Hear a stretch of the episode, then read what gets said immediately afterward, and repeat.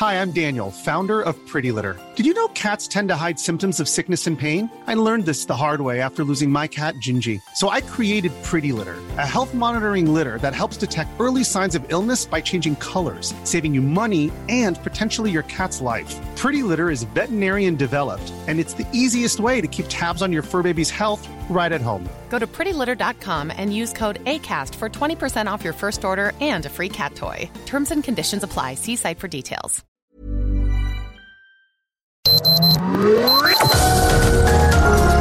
Heraldo Media Group presenta Sergio Sarmiento y Lupita Juárez. Información veraz y oportuna con un toque personal y humano. Por El Heraldo Radio, donde la H suena y ahora también se escucha.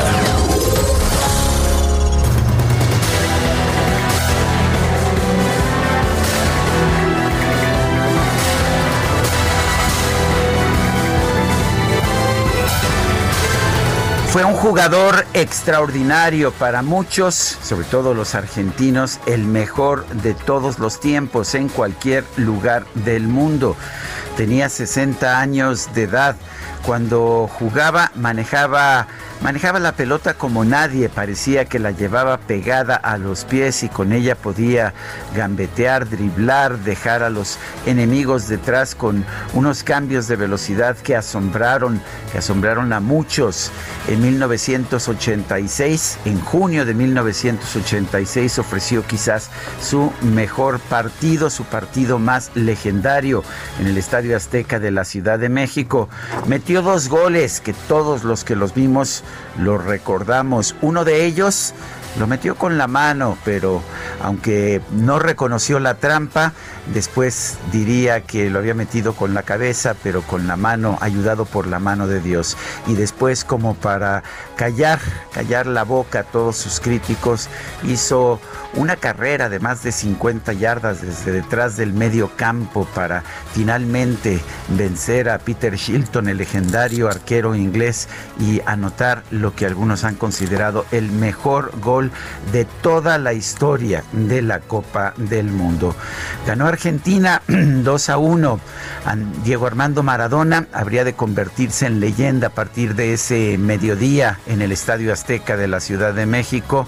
Se convertiría en una leyenda a veces pesada, arrogante, adicto a las drogas. Fue expulsado del Mundial de 1994 por doping, pero finalmente fue ciertamente uno de los mayores, uno de los grandes, una leyenda. Ayer falleció Diego Armando Maradona. El gobierno de Argentina ha decretado tres días de duelo nacional.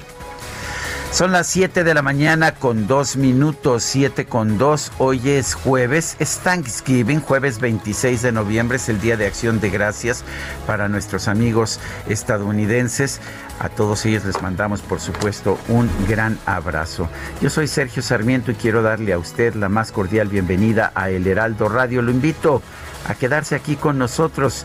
¿Por qué? En primer lugar, porque va a tener toda la información, toda la que usted necesite, pero también hay otra razón. Aquí siempre hacemos un esfuerzo por darle a usted el lado amable de la noticia. Guadalupe Juárez, ¿cómo estás? Muy buenos Hola, días. Hola, ¿qué tal? Sergio Sarmiento, muy buenos días para ti, amigos. Qué gusto saludarlos. Bienvenidos a la información esta mañana. Les tendremos, por supuesto, información que tiene que ver con la movilización del día de ayer de cientos de mujeres para rechazar la violencia, la violencia hacia las mujeres en nuestro país, estos asesinatos terribles que no han cesado y ya les tendremos toda la información. Y por otra parte, por otra parte, el subdelegado de Servicios Médicos del Instituto de Seguridad y Servicios Sociales de los Trabajadores del Estado, José Manuel Vireles Valverde, murió la tarde de ayer allá en Michoacán. Murió, de acuerdo con la información que se tiene hasta este momento, por COVID. Fuentes internas del ISTE y familiares del ex vocero de las autodefensas informaron que el médico de profesión habría fallecido por ahí de las 6 de la tarde con 26 minutos. Mediante una esquela, el ISTE lamentó el fallecimiento de Mireles y envió sus condolencias a los deudos. Ramiro López Elizalde, director normativo de salud de la institución, con quien estaremos platicando un poco más adelante, confirmó la muerte muerte de Mireles y recordó que, bueno, dijo que se le va a recordar como un gran luchador y precisamente, precisamente el doctor Ramiro López Elizalde, director normativo de salud del ISTE, está en la línea telefónica esta mañana. Gracias por tomar la llamada. Buenos días. Buenos días, Lupita. Buenos días, Sergio. Gracias, doctor. Cuéntenos exactamente eh, cuáles fueron las circunstancias del fallecimiento del doctor Mireles. Sí, bueno, pues lamentablemente sí hemos perdido una gran, un gran compañero, el subdelegado médico del ISTE por el estado de Michoacán, un gran funcionario público, una gran persona, el doctor Manuel Mireles. Él inició el día 2 de noviembre con una sintomatología discreta que consistía en dolor de cabeza, fiebre, pero que fue incrementando durante el transcurso del día a tal grado de generarle un ataque al Estado General, lo que motivó que al día siguiente él acudiera al Hospital Regional de Alta Especialidad de, de la ciudad de Morelia. Ahí tenemos un hospital del ISTE, él acudió y bueno, este llegó en una situación un poquito ya delicada, con una con dificultad para respirar, con una saturación menor al 85% y con un descontrol metabólico importante. Él tenía antecedentes de ser diabético. Llegó con una glucosa por arriba de 450 miligramos por decilitro y con problemas cardíacos, una, los médicos le llamamos taquicardia supraventricular, es decir, problemas ahí eh, de alta de, riesgo y se decidió ingresar. Eh, desde entonces, bueno, se le dio la atención, los protocolos que nosotros establecemos para los pacientes con problemas respiratorios. Eh, e ingresó a la unidad de cuidados intensivos, porque por los factores de riesgo que representaba y eh, pues evolucionó, estuvo estable durante pues más de, 15 días, lamentablemente dio un revés y empezó con complicaciones cardíacas, complicaciones renales y bueno, el día de ayer desafortunadamente tuvo una un paro cardiorrespiratorio aproximadamente a las tres y media de la tarde y eh, falleció aproximadamente a las 18 horas. ¿Ah, intubado? Eh, sí, se, se, le tuvo que eh, tuvo que intubarse, estuvo intubado por más de casi una semana. el, día de ayer salió del primer del paro cardiorrespiratorio, sin embargo después se presentó problemas severos de, eh, renales y lo llevó pues prácticamente a, la muerte. Pues un, cuadro muy, muy complicado, ¿no? Lo, lo, que nos han dicho es que COVID y diabetes e hipertensión no es eh, una, una buena fórmula. Sí, lamentablemente él pues eh, dentro de nuestro pues, personal nosotros tenemos guías estrictas, guías sugerentes para quien está en resguardo, eh, hay muchos compañeros que por el sentido de vocación han decidido de manera voluntaria, de manera, pues ahora sí, apelando pues al sentido humano de la profesión, a, regresar a trabajar o estar en activo. Él, él jamás, este, y es algo que hay que admirarle, él, aún sabiendo los factores de riesgo que presentaba, eh, esto que le comento, hipertenso de larga, de, de mucho tiempo de evolución, este, con un antecedente en el 2017, una cirugía cardíaca, él, tenía un stent, además de 30 años de, ser diabético, controlado con hipoglucemiantes. Él decidió, aún con ese escenario, este, estar en activo. Y, bueno, este, lamentablemente esa combinación, como dices acertadamente, pues es, es, es muy, eh, es muy riesgosa, aumenta la posibilidad de, tener uno complicaciones. Muy bien. Pues doctor, le apreciamos que haya tomado la llamada esta mañana. Muy buenos días. Muy buenos días a ustedes, gracias. Hasta luego. muy bien. Igualmente, Ramiro López Elizalde, director normativo de salud del ISTE. Mireles Valverde fue uno de los voceros de la lucha civil armada en la entidad, muy polémico, señalado pues de, de haber defendido a grupos criminales, entre algunas muchas otras cosas. Y bueno, ya estaremos platicando un poquito más de esto. Son las 7 de la mañana con 9 minutos.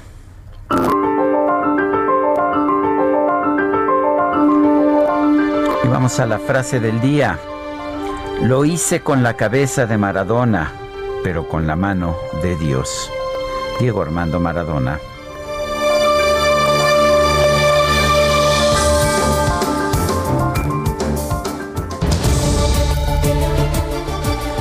Y las preguntas, nos gusta hacer preguntas, a mucha gente le gusta contestar. Ayer preguntábamos temprano, obligar a los acusados a convertirse en testigos colaboradores ayuda a lograr la justicia. Nos dijo que sí, 7.2%, que no, 86.5%, no sabemos, 6.2%. Respondieron 9.762 personas. Esta mañana coloqué ya mi pregunta en mi cuenta personal de Twitter, arroba Sergio Sarmiento. ¿Quién ha sido el mejor futbolista de la historia? Maradona, 14.5%, Pelé, 62.8%, Messi, 18.1%, otro 4.6%. En 45 minutos llevamos 1.665 votos. Las destacadas del Heraldo de México. Y ya está con nosotros Itzel González con las destacadas. Itzel, buenos días. Sergio Lupita, amigos, muy buenos días. Excelente jueves, jueves 26 de noviembre del 2020. Feliz día de acción de gracias para quienes lo celebran y para quienes no, pues creo que siempre es buen momento de estar agradecidos, por lo menos que tenemos salud y que estamos con vida. Sergio Lupita, arrancamos con la información, todo lo relevante que se publica esta mañana en el Heraldo de México. En primera plana, en la mano de Dios, Diego Armando Maradona. País, marcha 25N, vigente demanda de justicia. Más de 50 organizaciones alzaron la voz para protestar por la precarización y la violencia laboral. Ciudad de México, cero multitudes, suspenden actividades decembrinas. Debido a la pandemia, no se instalará la pista ecológica ni se llevarán a cabo fiestas callejeras. Estados, Jalisco empieza en la Suprema Corte controversia por fondos. Comienza el gobernador Enrique Alfaro ruta de Alianza Federalista para dar marcha atrás a los recortes. Orbe, violencia mundial, mujeres reclaman justicia. En medio de la pandemia, grupos feministas salieron a las calles para levantar la voz. Meta, Chivas sale con ventaja. Gracias a un gol de larga distancia, el rebaño derrota por la mínima al América en el Clásico Nacional de la Liguilla número 75. Y finalmente, en mercados es un tema añejo, urgen el Estado de Derecho, inversión y sostenibilidad fiscal son necesarios para crecer más, dice Banjico. Lupita, Sergio, amigos, hasta aquí las destacadas del Heraldo. Feliz jueves. Igualmente, Itzel, gracias. Son las 7 de la mañana con 13 minutos. Vamos a un resumen de la información más importante.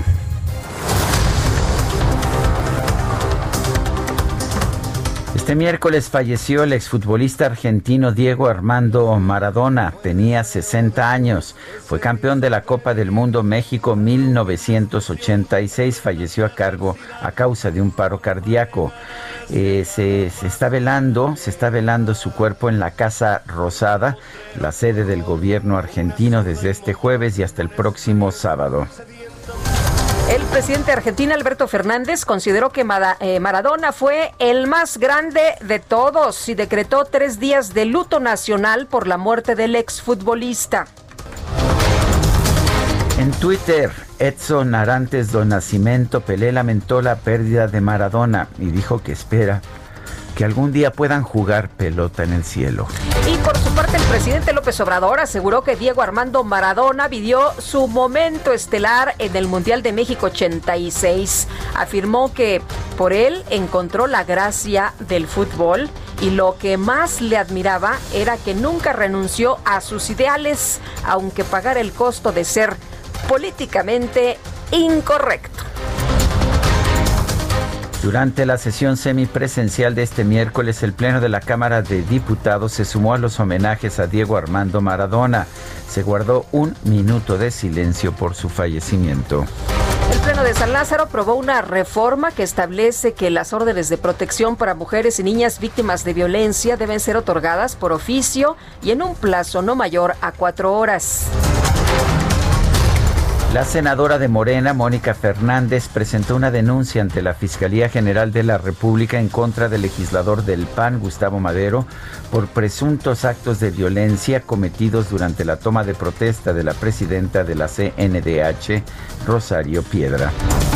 Este miércoles, colectivos feministas realizaron marchas en diferentes estados del país para exigir la eliminación de la violencia en contra de, eh, de, la violencia de género. Y bueno, en la Ciudad de México se reportaron 43 personas lesionadas, 20 civiles y 23 policías.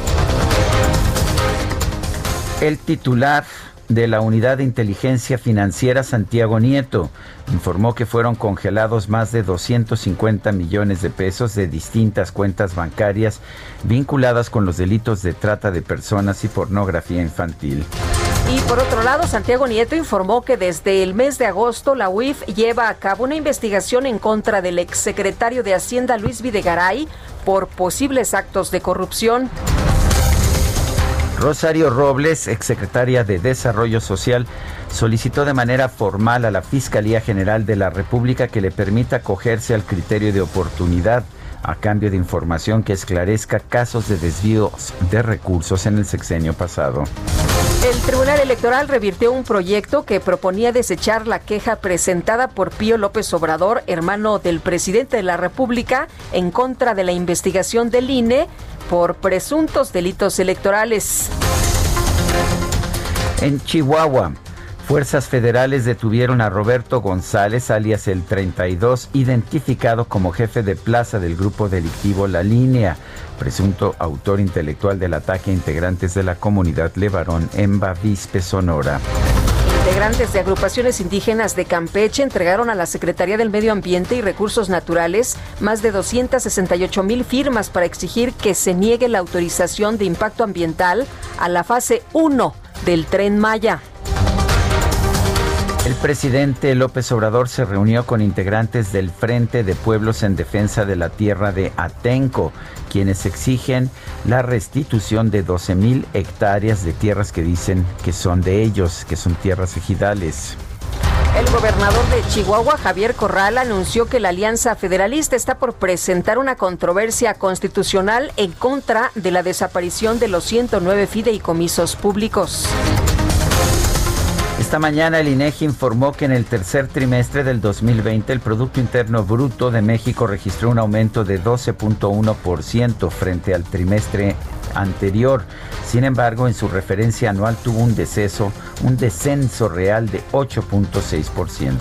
El embajador de los Estados Unidos aquí en México, Christopher Landau, invitó a nuestro país a unirse a la red Limpia, un programa para garantizar la seguridad nacional en América del Norte mediante la certificación de proveedores de infraestructura digital 5G. Los Centros para el Control y Prevención de Enfermedades de los Estados Unidos recomendaron a sus ciudadanos no viajar a México por el incremento de casos de coronavirus. Y la Arquidiócesis Primada de México informó que la iglesia de San Hipólito en la Ciudad de México va a permanecer cerrada el próximo sábado, que es 28 de noviembre, para evitar contagios de COVID entre los feligreses. El subsecretario de Prevención y Promoción de la Salud, Hugo López Gatel, señaló que debido a la emergencia sanitaria en la capital del país hay hospitales completamente llenos, por lo que el, en el número de emergencia 911 se brinda información sobre la disponibilidad de camas. Hay hospitales que están ya saturados. En la Ciudad de México, por ejemplo, hay hospitales completamente llenos, algunos de los institutos nacionales de salud. Lo mismo en otras entidades federativas, los hospitales, sobre todo de gran tamaño, suelen ocuparse por completo de inicio. Aquí es muy importante que en las entidades federativas se difunda a la población el número de contacto de emergencias 911. Bueno, y al día de ayer se dio a conocer que se registraron 10.000 contagios más. En su reporte diario, la Secretaría de Salud Federal dio a conocer que en México ya suman 1.070.487 casos confirmados de COVID-19 y 103.597 muertos. El ex líder de las autodefensas de Michoacán, José Manuel Mireles, falleció este miércoles en un hospital de Morena, de Morelia, por complicaciones de salud derivadas del COVID-19. Y el senador de Morena, Napoleón Gómez Urrutia, informó que dio positivo a la prueba de coronavirus, por lo que se mantendrá trabajando desde su casa.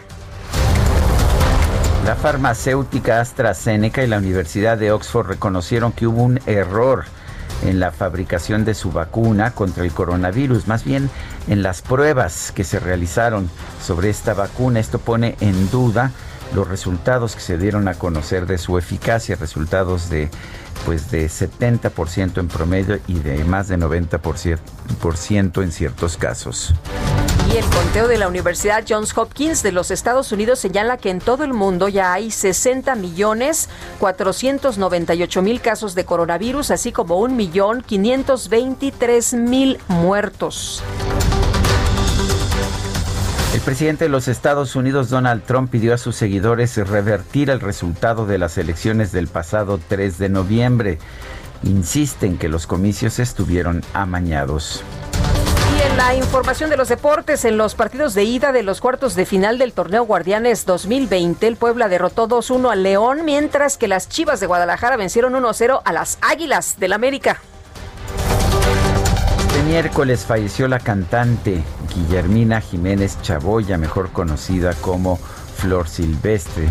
Tenía 90 años, se encontraba en su rancho en el estado de Zacatecas. Sí, Flor Silvestre.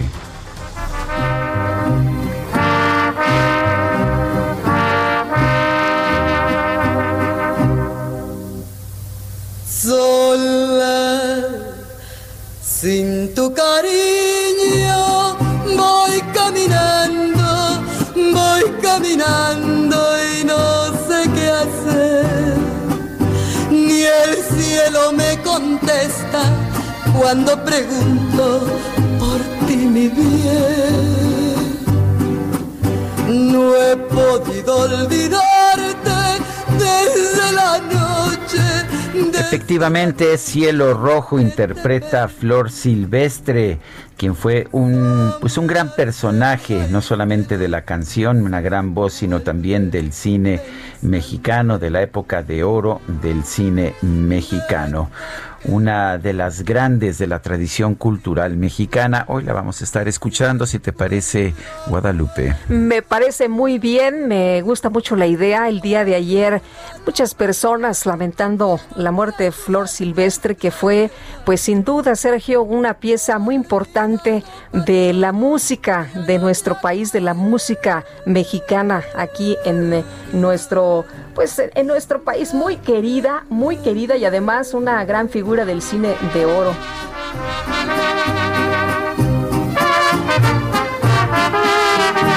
No, pues vivió muchos años en Zacatecas. Ella se casó con Antonio Aguilar y se fueron a vivir por allá, a su rancho.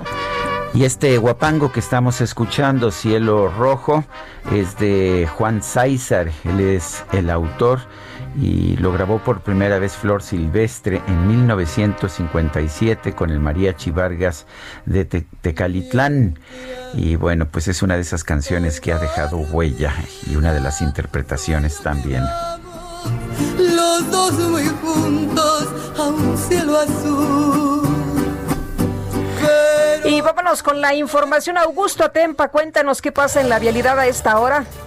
Sergio Lupita, muy buenos días para todos los amigos que vienen conduciendo por periféricos procedentes de Xochimilco y que buscan llegar a la zona de San Antonio. Encontrarán muy buen avance en, en los carriles centrales, en los carriles laterales. También recorrimos otras realidades como viaducto, también presenta muy buen avance desde Río Becerra hasta la zona de insurgentes. En estos momentos nos encontramos en la zona de insurgentes y la avenida Álvaro Obregón. Hay muy buen avance para hacia quien se dirige hacia la glorieta de los insurgentes. Solamente encontrarán eh, retención por los semáforos, pero en general el avance es muy bueno. Sergio Lupita, mi reporte. Gracias. Es Augusto. Gracias, Augusto Atempa. Son las 7 de la mañana con 24 minutos. Mándenos un mensaje por WhatsApp. Lo puede hacer a nuestro teléfono 55 20 10 96 47. Regresamos. Pensando en ti,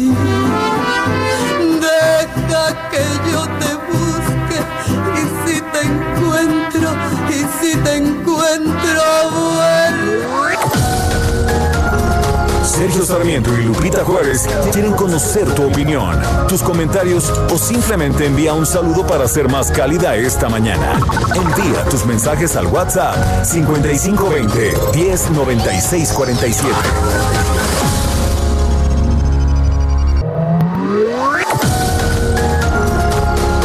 Continuamos con Sergio Sarmiento y Lupita Juárez por El Heraldo Radio. Una villa nación. Fue deseo de Dios crecer y sobrevivir a la humilde expresión, enfrentar la adversidad con afán de ganarse a cada paso la vida. En un potrero forjó una zurda inmortal con experiencia, sedienta ambición de llegar de cebollita. Soñaba jugar un mundial y consagrarse en primera. Tal vez jugando pudiera a su familia ayudar. El fútbol es el deporte más lindo y más sano del mundo. Eso no le quepa la menor duda a nadie. Porque se equivoque uno, no, no, no tiene que pagar el fútbol. Yo me equivoqué y pagué. Pero la pelota la pelota no se mancha. La pelota no se mancha.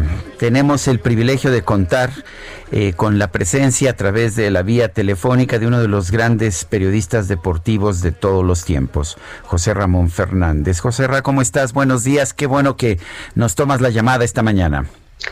Hola Sergio, me da mucho gusto saludarte y escucharte Sergio. Eh, José Ramón, cuéntanos, eh, fue un personaje muy controvertido, muy volátil, a veces se convirtió en caricatura de sí mismo, pero, pero cuando jugaba era extraordinario. A mí me tocó ver el famoso juego Inglaterra-Argentina ya en 1986 y ver dos goles, uno de trampa y uno espectacular, pero, pero así era Diego Armando Maradona.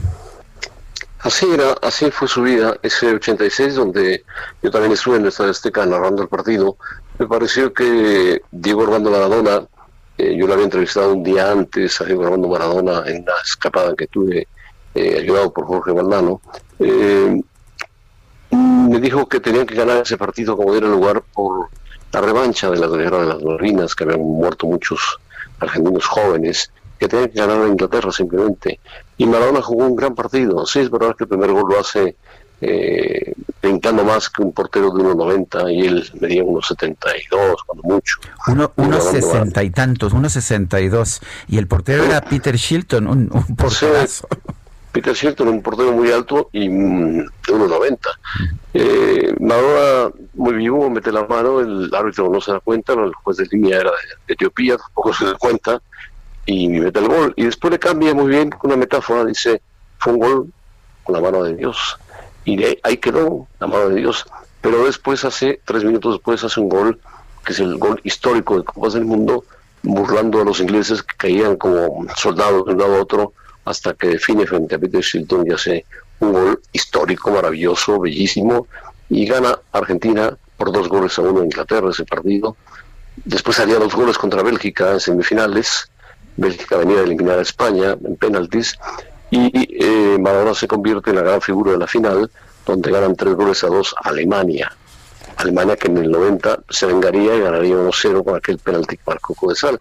Maradona fue un jugador extremadamente bueno, muy bueno, de los mejores que ha habido en el mundo, un zurdo, maravilloso, técnicamente tenía todas las cualidades de un jugador eh, espectacular, eh, emotivo para el público, metía goles a balón parado, de cabeza no, no cabeceaba, pero le pegaba la pelota muy bien, burlaba a todo mundo. Eh, ha salido un hombre muy parecido a él que se llama Messi, que juega muy parecido, de otro estilo un poco más rápido, que seguramente también hará, cuando termine su carrera, una gran historia futbolística, porque ha marcado récords en todos lados. Eh, me parece que Maradona después eh, se desvió en su camino, nadie lo ayudó, es increíble que nadie lo ayudó. Lo quiso ayudar Fidel Castro, que era amigo de Fidel Castro, los eh, regímenes revolucionarios, amigo de Hugo Chávez, eh, pero tenía momentos lúcidos, Maradona cuando declaraba la pelota no se mancha. Eh, era un hombre inteligente, pero lamentablemente las drogas, el alcohol acabaron con su, con su vida a los 60 años, muy joven. José Ramón, eh, ¿cómo pasa Maradona de ser, como tú dices, este gran eh, futbolista, este gran jugador técnicamente muy bueno, a ser este gran ídolo? ¿Qué se conjunta en este personaje que, lleva a tantos a, pues, eh, incluso a ser fanáticos? Porque es un chico, es un chico que viene del pueblo, nació en Villa Fiorito, muy pobre, muy pobre, de ahí empezó a surgir, a levantarse, a levantarse, a levantarse. Y Argentina, como todos los países de América Latina, eh, incluyendo a México, necesitan ese tipo de figuras, necesitan ídolos en quien creer. No, porque no creen en los políticos, porque no creen en muchas cosas. Creen en un atleta, creen en un deportista, creen en alguien que eh, defiende la camiseta de su país, la albiceleste, que tanto la quieren los argentinos, que defiende todo lo que es lo que le gusta a ellos. El fútbol argentino es un país eh, dominado totalmente por el fútbol, que ha generado grandes atletas, pero Diego Armando Maradona fue una excepción. Excepcional jugador, cuando jugaba en la cancha de Boca, con el Boca Juniors, aquello era locura. Diego tomaba la pelota, burlaba tres, cuatro, marcaba un gol y el estadio de Boca se cintraba. Cuando jugaba contra River Plate, que era su rival también. Después se fue a, jugar a, a, Europa y quizá ahí, pues, a pesar de que iba Menotti con él, como técnico, jugó el Barcelona, fue, fue la, tortura más grande para Maradona. Tuvo hepatitis, el primer año eh, le rompieron el tobillo, un gran jugador de la de Bilbao, después eh, cayó, conoció la droga. Y tuvo que salir del Barcelona. Y fue a, tenía varias varios equipos que lo querían, el Madrid lo quería, lo quería el Inter, lo quería el Milan, pero Maradona decidió escoger el Napoli porque el sur de Italia era donde estaban los niños pobres y él quería estar con los niños pobres de Italia. Y el norte lo odiaba, realmente los ricos de Italia. Pero hizo el Nápoles un equipo pequeño, empezó a ser grande, ganó dos, títulos de la UEFA, no fue campeón de, Europa, ni mucho menos, pero jugaba muy bien. Nosotros transmitíamos los partidos todos los domingos eh, a las 9 de la mañana, donde jugaba Maradona, y hacía goles excepcionales a balón parado, por todos lados pero pues, en la caborra, en Italia, la droga seguía alimentando, alimentando el cuerpo de Maradona, hasta que pues, lo fue, lo fue agotando, lo fue agotando, lo fue despedazando, se autodestruyó él solo. Hay quien piensa, José Ramón, que no deberíamos rendirle homenaje a Maradona, que no deberíamos recordarlo precisamente por estos problemas con las drogas. ¿Tú qué opinas? Yo creo que hay que dividirlo en dos partes. El Maradona futbolista, que fue es legendario, es una leyenda. Quizá después de Pelé es Maradona en este momento el jugador más sobresaliente, sin contar todavía la llegada de Messi y Cristiano Ronaldo, y además la, historia de Johan Cruyff fue formidable. Pero el Maradona pecador, podemos decir, el Maradona, que cayó en la drogadicción, el Maradona que fue un mal ejemplo. Eh, lamentablemente, yo comentaba, he comentado que Nadie, nadie, lo, nadie lo ayudó, lo ayudó Fidel Castro, se lo llevó eh, mucho tiempo a La Habana, a clínicas en Cuba que hay muy buenas para rehabilitación, y parecía que salía adelante y volvía a caer y volvía a caer y volvía a caer y no pudo salir adelante. Hay un ejemplo famoso, nosotros tenemos un campeón del mundo, Julio César Chávez, que fue extraordinario boxeador, que también cayó en ese aspecto, pero finalmente logró salir de él. Un día nos juntamos en una entrevista, eh, Julio le dio algunos detalles de, de, cómo salir de ese problema terrible. Madonna decía que hacía todo, pero el entorno lo fue matando, lo fue matando, y cuando se dio cuenta ya no pudo salir del infierno, estaba metido en el infierno. Oye, cuando vino a, Culiacán, eh, que, lleva precisamente a jugar finales a este equipo dorado, si no mal recuerdo, eh, decían que, lo que animaba realmente era, pues más que fuera muy bueno, que la personalidad, el magnetismo que ejercían los jugadores, ¿no? Sí, era bueno, sabía mucho de fútbol. Un hombre que juega tan bien al fútbol, por supuesto que sabe perfectamente de fútbol de formaciones y de ubicar un equipo. Tenía una, una cualidad Maradona, era un gran líder. Él eh, luchaba mucho por sus jugadores, les hablaba cuando le entendían, porque a veces no le entendía nadie a Maradona, pero eh, era un motivador. Y como motivador, pues eh, la estrategia la ponía fácilmente porque conocía el fútbol como la palma de su mano. Y eso motivaba a los jugadores de tener a Diego junto a ellos. Y el Culiacán estuvo a punto de subir a primera división, le faltó muy poquitito. Se quedó en una final. Maradona vino a México precisamente a, trabajar, a tratar de escaparse, se metía en un hotel muy bonito que en Culiacán, se encerraba, no salía, se comportaba bien. El problema es que por los dolores de las piernas, por los dolores del cuerpo, eh, siempre estaba sedado, entonces hablaba con mucha dificultad. Y bueno, tú mezclas alcohol con droga y es, es una bomba, ¿no? Dices, José Ramón, que lo entrevistaste en 1986 y tengo idea de que pues tuviste contacto con él en otros momentos de tu larga trayectoria como comentarista deportivo. ¿Cuál era tu impresión personal? ¿Cómo, cómo lo veías? ¿Cómo, ¿Cuál era tu sensación como persona ante esta persona, Diego? Bueno, en 86 eh, me ayudó Jorge Valdano a entrevistarlo. Sí, un señorón, Jorge Valdano. Sí, una, persona totalmente diferente, ¿no? Culto, preparado, un gran escritor. Eh, y jugador, no era tan buen jugador como Maradona, como dice él. Era yo un tronco junto a Maradona, pero con verlo jugar a Diego era más que suficiente. Eh, lo entrevisté en los campos de la América, yo no podía ir a los campos de la América. Fue una situación muy contrastante, ¿no? Yo soy antiamericanista de por vida.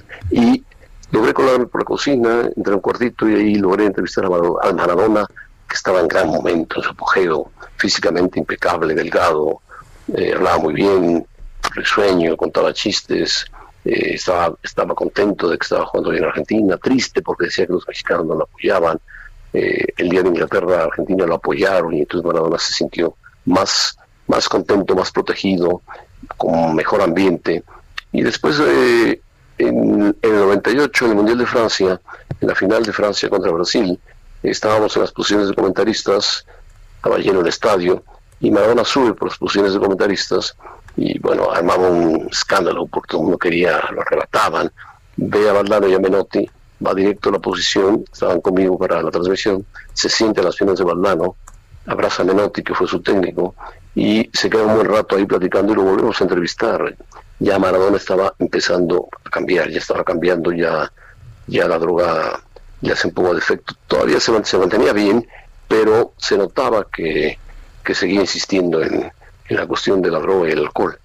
Maradona después eh, recorrió caminos, quiso ser técnico, no le salió bien lo de técnico, dirigió Sudáfrica, le ganó a México tres goles a uno, perdió con Alemania 4-0 y ahí terminó, se peleó con la FIFA, se peleó con Avalanche, se peleó con Cañedo, les dijo corruptos, tenía razón, tenía mucha razón de que había una gran corrupción en la FIFA señalaba cosas que nadie señalaba y, por supuesto, se la cobraron en el 94 en Estados Unidos, en el partido contra Nigeria, entra una enfermera al campo y se lo lleva de la mano a hacerle un análisis de dopaje y Maradona sale positivo, pero altamente positivo, y ahí es expulsado un año del fútbol, quiere regresar, regresa, juega con Boca Juniors, pero ya Maradona empezaba su declive como futbolista y su declive total como persona.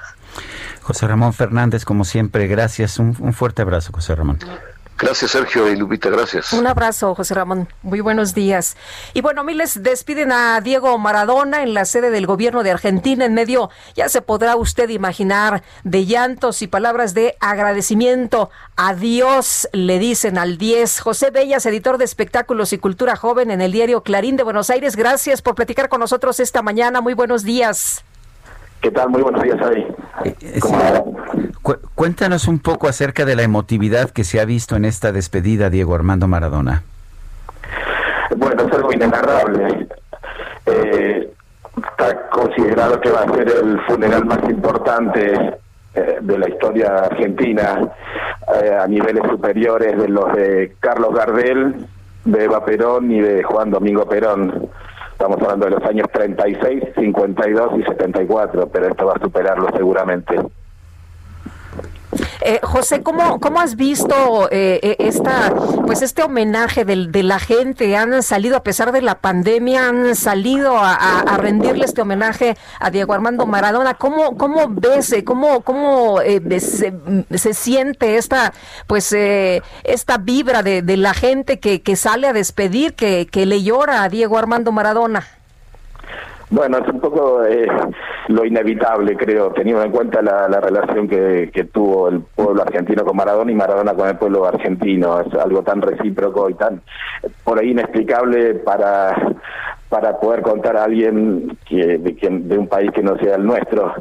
Eh, sí, escuchaba que, que, decía una persona, eh, nadie que no sea argentino entiende lo que nosotros estamos atravesando en este momento, ¿no? Exactamente para, para hoy para un argentino una, una celebración tan tan suya, por ejemplo, como el Día de los Muertos, es algo que no, nos cuesta entender por, por no haberla vivido. Y, calculo que, eh, que, consideremos como ídolo máximo de nuestra nación a un deportista, a una persona que, al que hemos elevado a la categoría de Dios, aún con sus contradicciones y con sus debilidades, eh, supongo que que de explicar es algo difícil, pero en lo que es intrínseco a nuestro país y de la forma más discreta que puedo, eh, quería eh, explicarlo. Eh, de alguna manera, lo que se ve en la calle no es un pueblo vencido, sino casi festejando lo que es haber sido contemporáneos de él, ¿no? No hay un, no hay un pesar. Pensemos que Diego Armando Maradona tuvo 30 años en que nos dio todo y, otros 30 años en que trató de, pagar con el cuerpo y con su propio ánimo eh, los, eh, sus desarrollos personales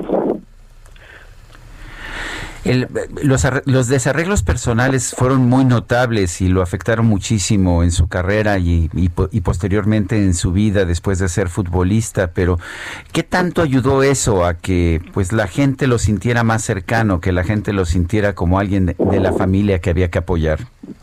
Y es algo casi bíblico, porque es, ver como la, la persona a la que consideramos Dios era un ser humano y que todo el costo de todo eso lo terminó pagando únicamente él. Eh, a nosotros los argentinos que vivimos en un país devastado económicamente, con una historia sangrienta reciente, o por lo menos del último medio siglo, lleno de golpes militares, de violencia, de terrorismo de Estado, una persona por la que no hemos pagado impuestos nos dé tanta alegría, realmente ah, consigue que, que lo evaluemos de esta manera y, le tengamos este respeto en el último adiós. Eh, José, ¿cómo, ¿cómo te enteraste? ¿En qué momento te enteras de la muerte de Maradona? ¿Y qué, qué, primero qué haces? ¿Cuál es tu primera reacción? Gritar muy fuerte, no. No, no quiero gritar en un programa de radio, no, eh, no quiero eh, evadir lo que es el profesionalismo, pero es una cuestión desgarradora.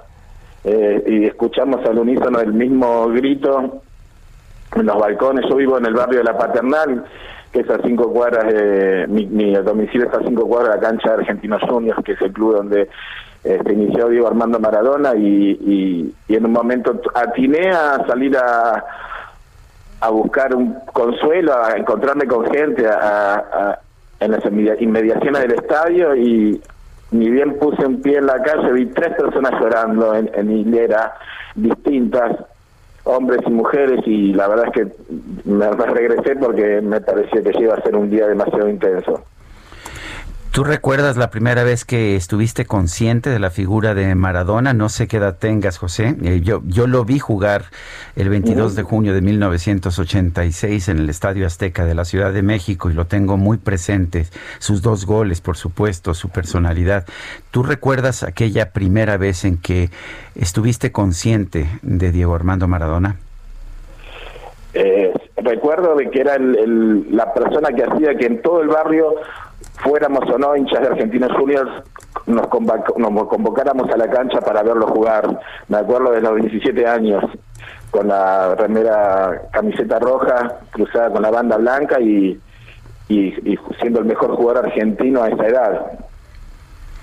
Eh, eh, José, ¿quién, ¿quién se murió el día de ayer? ¿Se murió tu amigo? ¿Se murió tu ídolo? ¿Se murió tu Dios? Eh, se murió mi infancia, y eh, revivió revivieron mis amigos, mis afectos, mi familia, mis mejores recuerdos. Pues eh, te agradecemos que hayas platicado con nosotros. Sabemos que tienes el nudo en la garganta y pues gracias, gracias por platicarnos lo que está pasando por allá y cómo se está viviendo esta muerte de Diego Armando Maradona. A, ustedes muchísimas gracias y bueno, un privilegio eh, ahí quien tuvo el consuelo de verlo, o el placer de verlo el 22 de junio del 86, que para nosotros es como una especie de refundación de la patria, eh, aunque parezca exagerado. Pues lo entendemos perfectamente, José. Un fuerte abrazo. Un abrazo grande para todos. Abrazo. Es José Bellas, editor de espectáculos y cultura joven en el diario Clarín de Buenos Aires. Efectivamente, yo estuve en ese partido personalmente. Yo trabajaba entonces para la Enciclopedia Británica, pero me contrató durante el Mundial del 86 la Independent Television News, la ITN, de allá de, del Reino Unido, que le daba seguimiento particular a los juegos de la selección de Inglaterra y eso me permitió estar el 22 de junio de 1900 1986 en un juego que empezó al mediodía a las 12 en una en una cancha que estaba húmeda, como suele ocurrir siempre en el Estadio Azteca en el mes de junio, que es un mes muy lluvioso, un juego que empezó lento y un juego en el que en el segundo tiempo eh, pareció meter un gol de cabeza Diego Armando Maradona, los jugadores ingleses protestaron, él, ah, él, él no dijo nada. En ese momento, posteriormente reconocería que sí había utilizado la mano, aunque dijo que era la mano de Dios pero como lo narraba José Ramón Fernández, lo como lo narro yo también hoy en mi columna periodística, vino después el mejor gol que yo recuerdo de cualquier Copa del Mundo en toda la historia. Tomó la pelota Diego Armando Maradona detrás de la línea del medio campo, avanzó 50 metros, driblando a uno, a otro, a otro inglés. Finalmente le tocó estar frente a Peter Shilton, que no era un portero cualquiera, era un portero legendario. Lo dribló también, empujó la pelota y metió ese gol. Pues qué emoción, qué emoción, sin duda, Sergio, y muchas personas recordando el día de ayer precisamente este momento. Ojalá que tuviéramos por ahí alguna de las narraciones para, pues. Eh, Hay narración, a ver si la encontramos. encontramos, este, ¿no? Ahí está la narración argentina de ese gol y bueno, es qué, qué maravilla, qué maravilla y, muchos, pues recordando el día de ayer, claro que, que Diego Armando Maradona es una figura en el mundo entero, pero eh, entendemos, lo que se vive y lo que se sufre por allá en Argentina. A ver si recordamos ese momento del segundo gol de Diego Armando Maradona del mediodía del 22 de junio de 1986. José Ramón Fernández estaba ahí, yo también estaba ahí en el estadio Azteca. Pues qué emoción. Y bueno, vamos a, vamos a escuchar. A escuchar. Ahí lo tiene Marabona, lo marcan dos, pisa la pelota Marabona, arranca por la derecha el genio del fútbol mundial. Y es el tercero a tocar para Borruchaga siempre Marabona, genio, genio, genio, ta, ta, ta, ta, ta, ta, ta.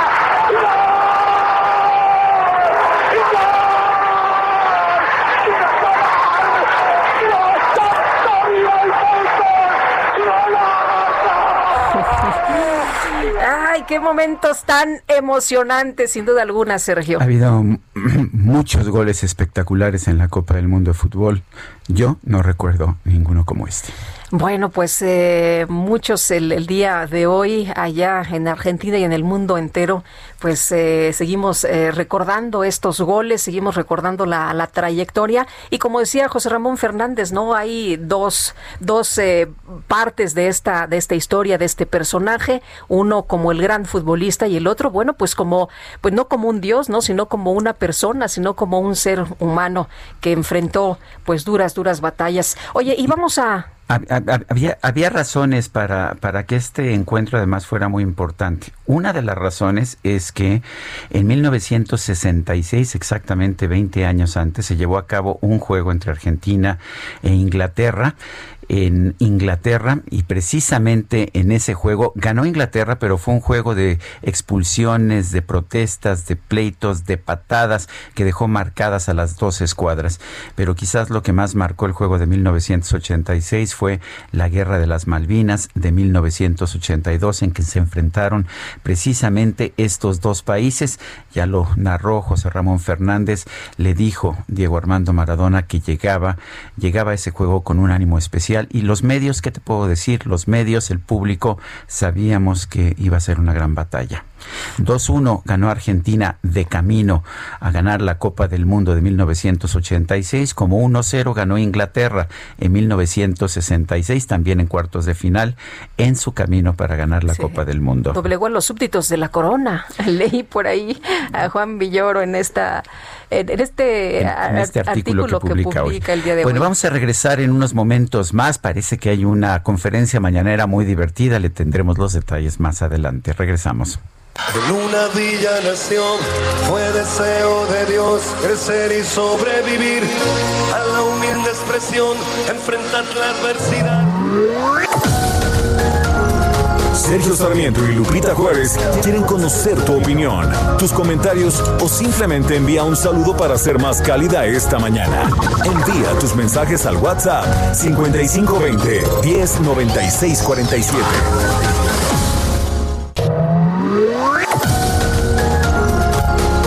Continuamos con Sergio Sarmiento y Lupita Juárez por El Heraldo Radio.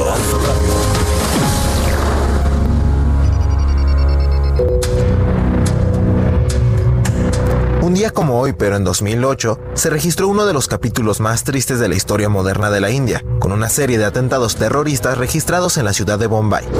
Durante la noche del 26 de noviembre, la atención de gran parte del país se enfocaba en un partido de cricket entre India e Inglaterra, lo que fue aprovechado por integrantes de grupos islámicos pakistaníes, quienes arribaron por mar a la ciudad, fuertemente armados, para atacar distintos sitios emblemáticos, como una estación de ferrocarril, dos hoteles cinco estrellas, el Oberoi y el Taj Mahal Palace, un restaurante turístico y la sede del Departamento de Policía.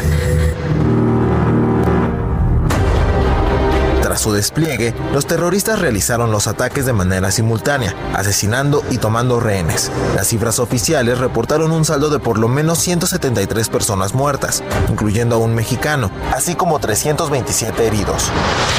La entonces presidenta de la Comunidad de Madrid, Esperanza Aguirre, se encontraba hospedada en el Hotel Oberoi cuando estallaron los ataques. A su regreso a España, relató su experiencia primero en la cocina, luego en las cámaras de la cocina, luego en la lavandería y ya por fin nos llevaron a una especie de, salón de bodas, pues se suponía que íbamos a pasar la noche ahí. Todo el personal del hotel decía que iba a venir la policía y que no nos preocupáramos y que no nos moviéramos de ahí. Narciso creo que vio una mujer herida muy ensangrentada, yo pisé pues bastantes charcos de sangre.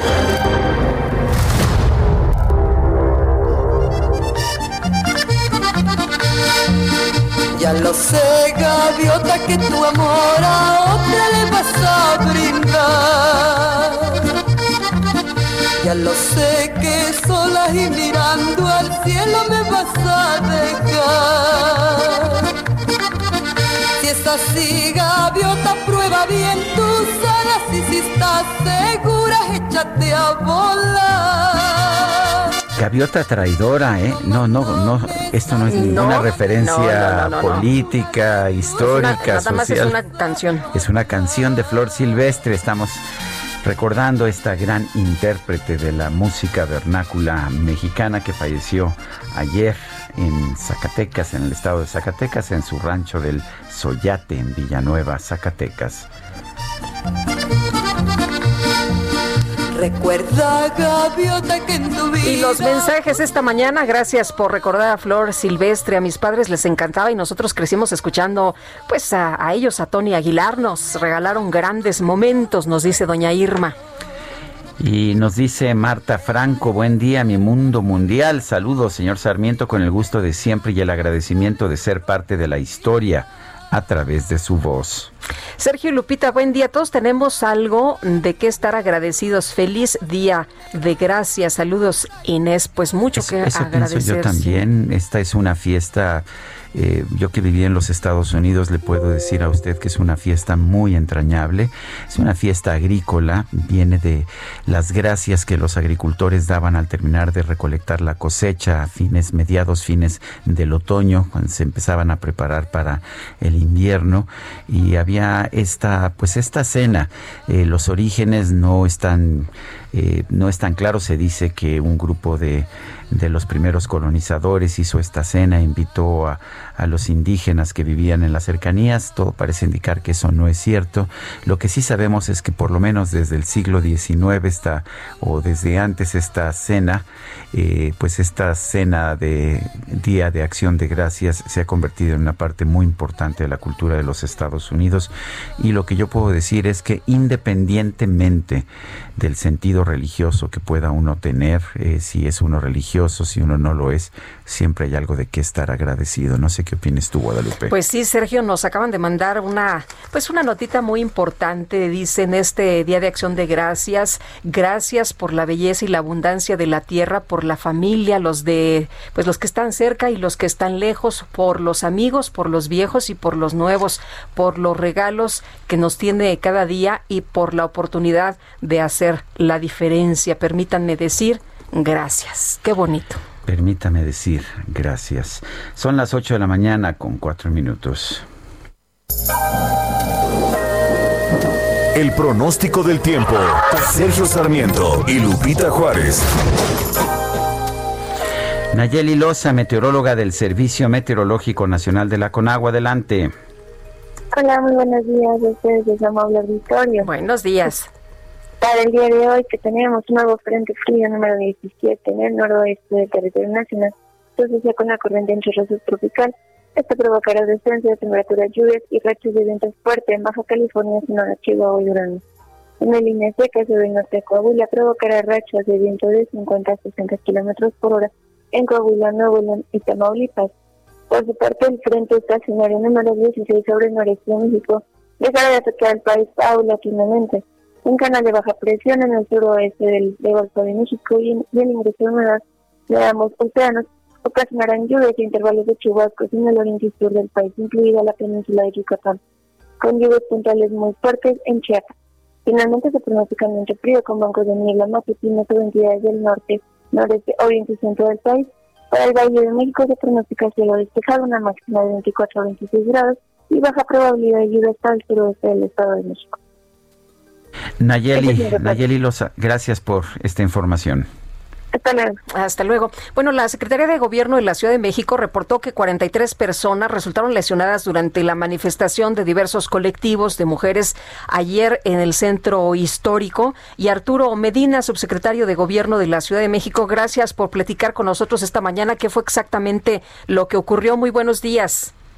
¿Qué tal? Muy buenos días, Sergio Pita. Gracias por invitarme a platicar con ustedes y con su auditorio. Justamente el día de ayer se llevó a cabo movilización en torno al Día Internacional en contra de la violencia que se ejerce en contra de las mujeres.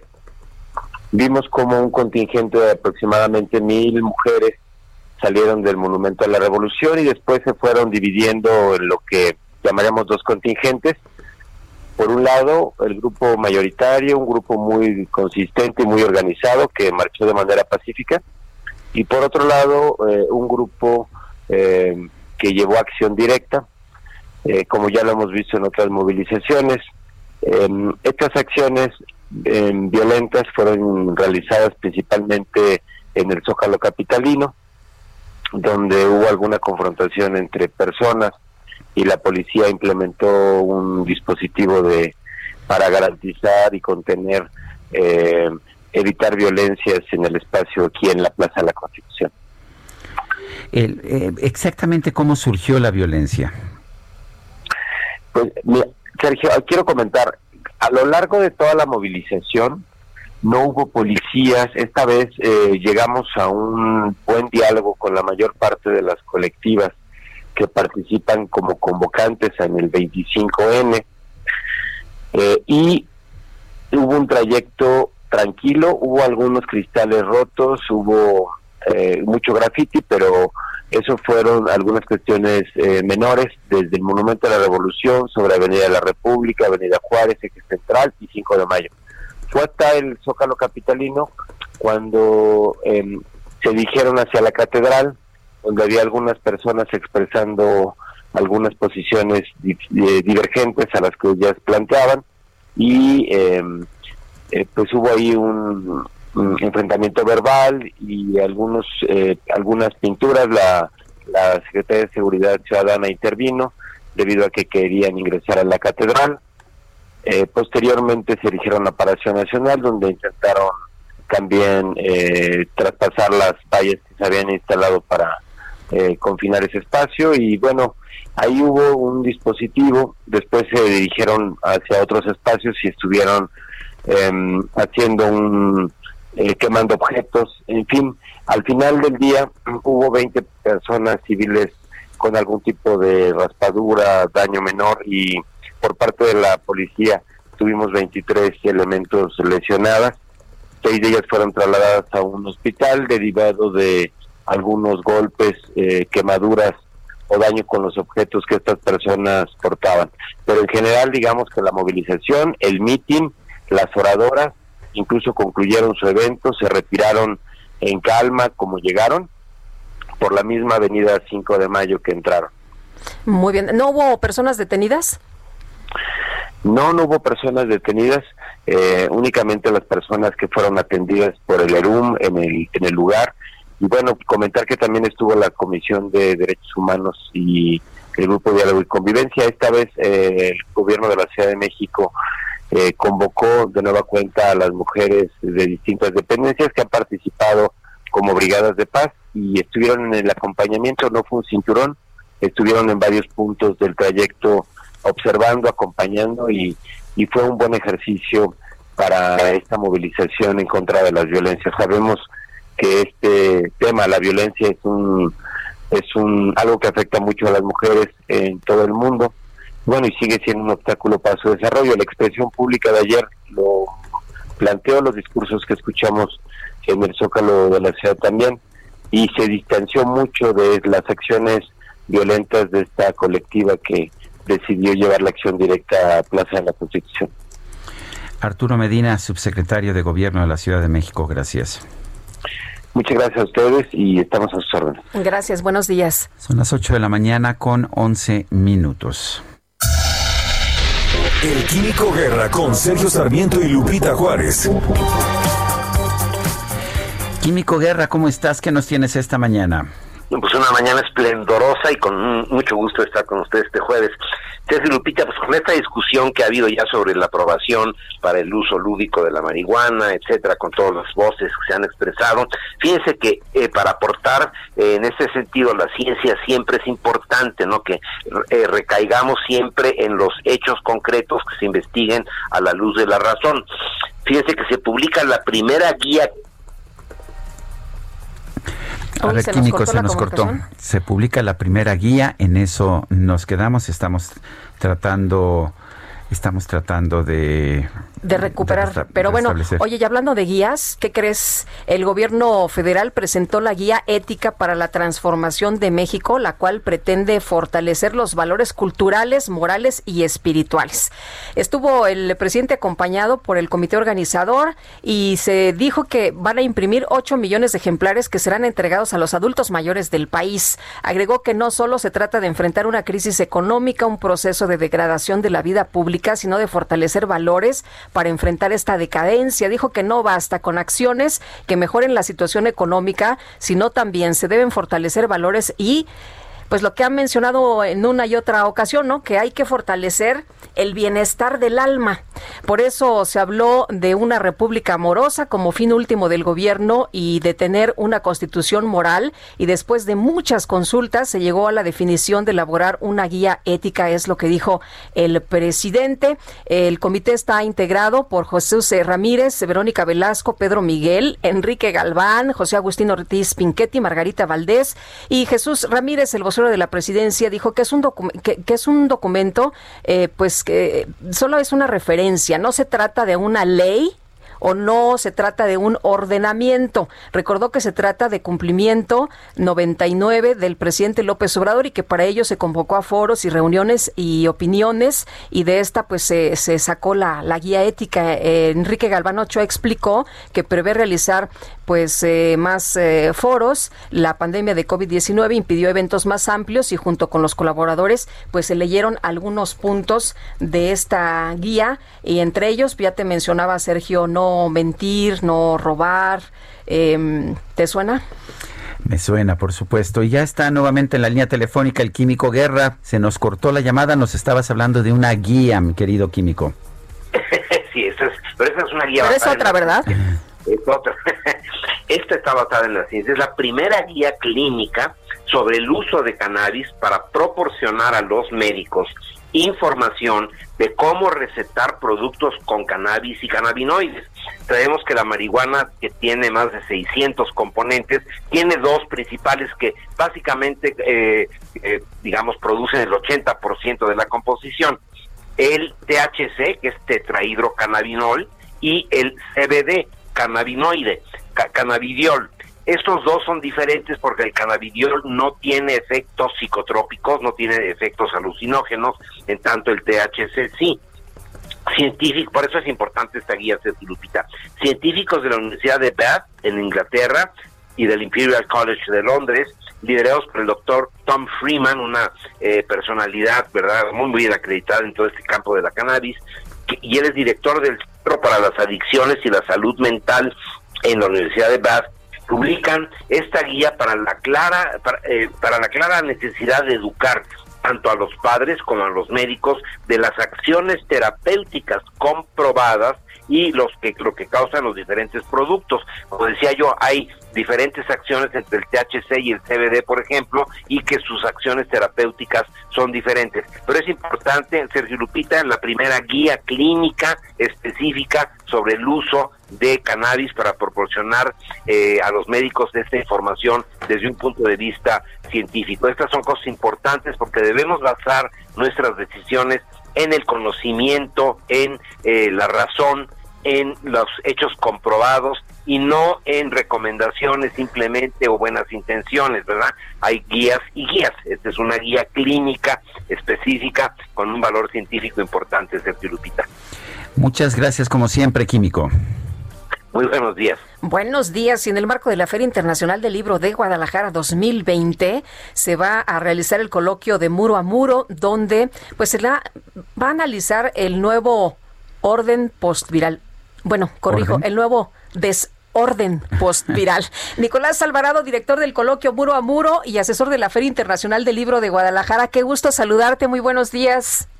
Al contrario, Lupita, Sergio, qué gusto saludarlos a ustedes y además qué gusto escuchar al químico Guerra decir que hay que tomar decisiones basadas en la evidencia, no solo para la salud, también para las políticas públicas, para la política económica, para la política internacional y justamente esos son algunos de los derroteros por los que atraviesa de muro a muro. De veras, muchas gracias a ambos por el espacio y por el interés. A ver, es un coloquio que tiene a personajes pues realmente muy importantes, está por supuesto puesto Enrique Krause.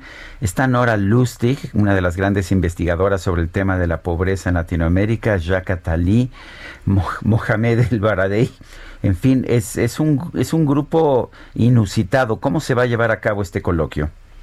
Muchas gracias, Sergio. Pues de muro a muro es desde hace cuatro años el foro sobre nuevos paradigmas de estilo Guadalajara. Por allá desfilado Gili Povetsky, Rob Riemen, Irving Welsh, Joaquín Estefanía, Alberto Barrera, Los Debré, asistir gente de muy distintos caminos de la vida que se junta a hablar, pues digamos, los nuevos derroteros que ofrece la realidad contemporánea. Este año era obligado el tema de la pandemia, y no solo de la pandemia, sino de la post-pandemia, porque como dice otro de nuestros invitados, Sergio Benvenuto, el editor del European Journal of Psychoanalysis y una leyenda de los círculos psicoanalíticos y el psicoanálisis aplicado, la pandemia va a terminar. Este año, el que sigue o en otro más, pero en uno, en dos o en tres años la pandemia va a terminar lo que no va a terminar son sus efectos sobre el mundo. Entonces lo que quisimos es tratar de entender qué va a pasar en términos culturales, en términos sociales, en términos políticos y en términos económicos con nuestro planeta. Y empezamos a hacer un rastreo, que es un proceso delicioso cada año para, para preparar de muro a muro, de las principales ideas que estaban puestas sobre la mesa a partir de esto. Y pues por fortuna, a través de un trabajo muy vigoroso eh, de Paola Tinoco, que es quien se ocupa de toda la coordinación operativa de, muro a muro y de muchos otros compañeros y de muchas, y, seguramente pues tú has vivido esto, Sergio, conexiones, tal conoce a tal, pero te puede acercar a tal, es decir, es, es como salir de pesca, pero es una pesca feliz, pues tenemos el privilegio de tener ahí voces como Jacques como lo dijiste, como Mohamed El Baradei, como Nora Lustig, como Hartmut Rosa, el gran filósofo, el gran teórico de la aceleración como forma social en nuestros tiempos, que ahora se ha vuelto, o se ha visto obligado a hablar sobre la desaceleración, como Ian Buruma, un intelectual público extraordinario, editor del New York Review of Books durante muchos años, ahora experto en derechos humanos, y mexicanos como Enrique Krause, como Suhaila Basbás, activista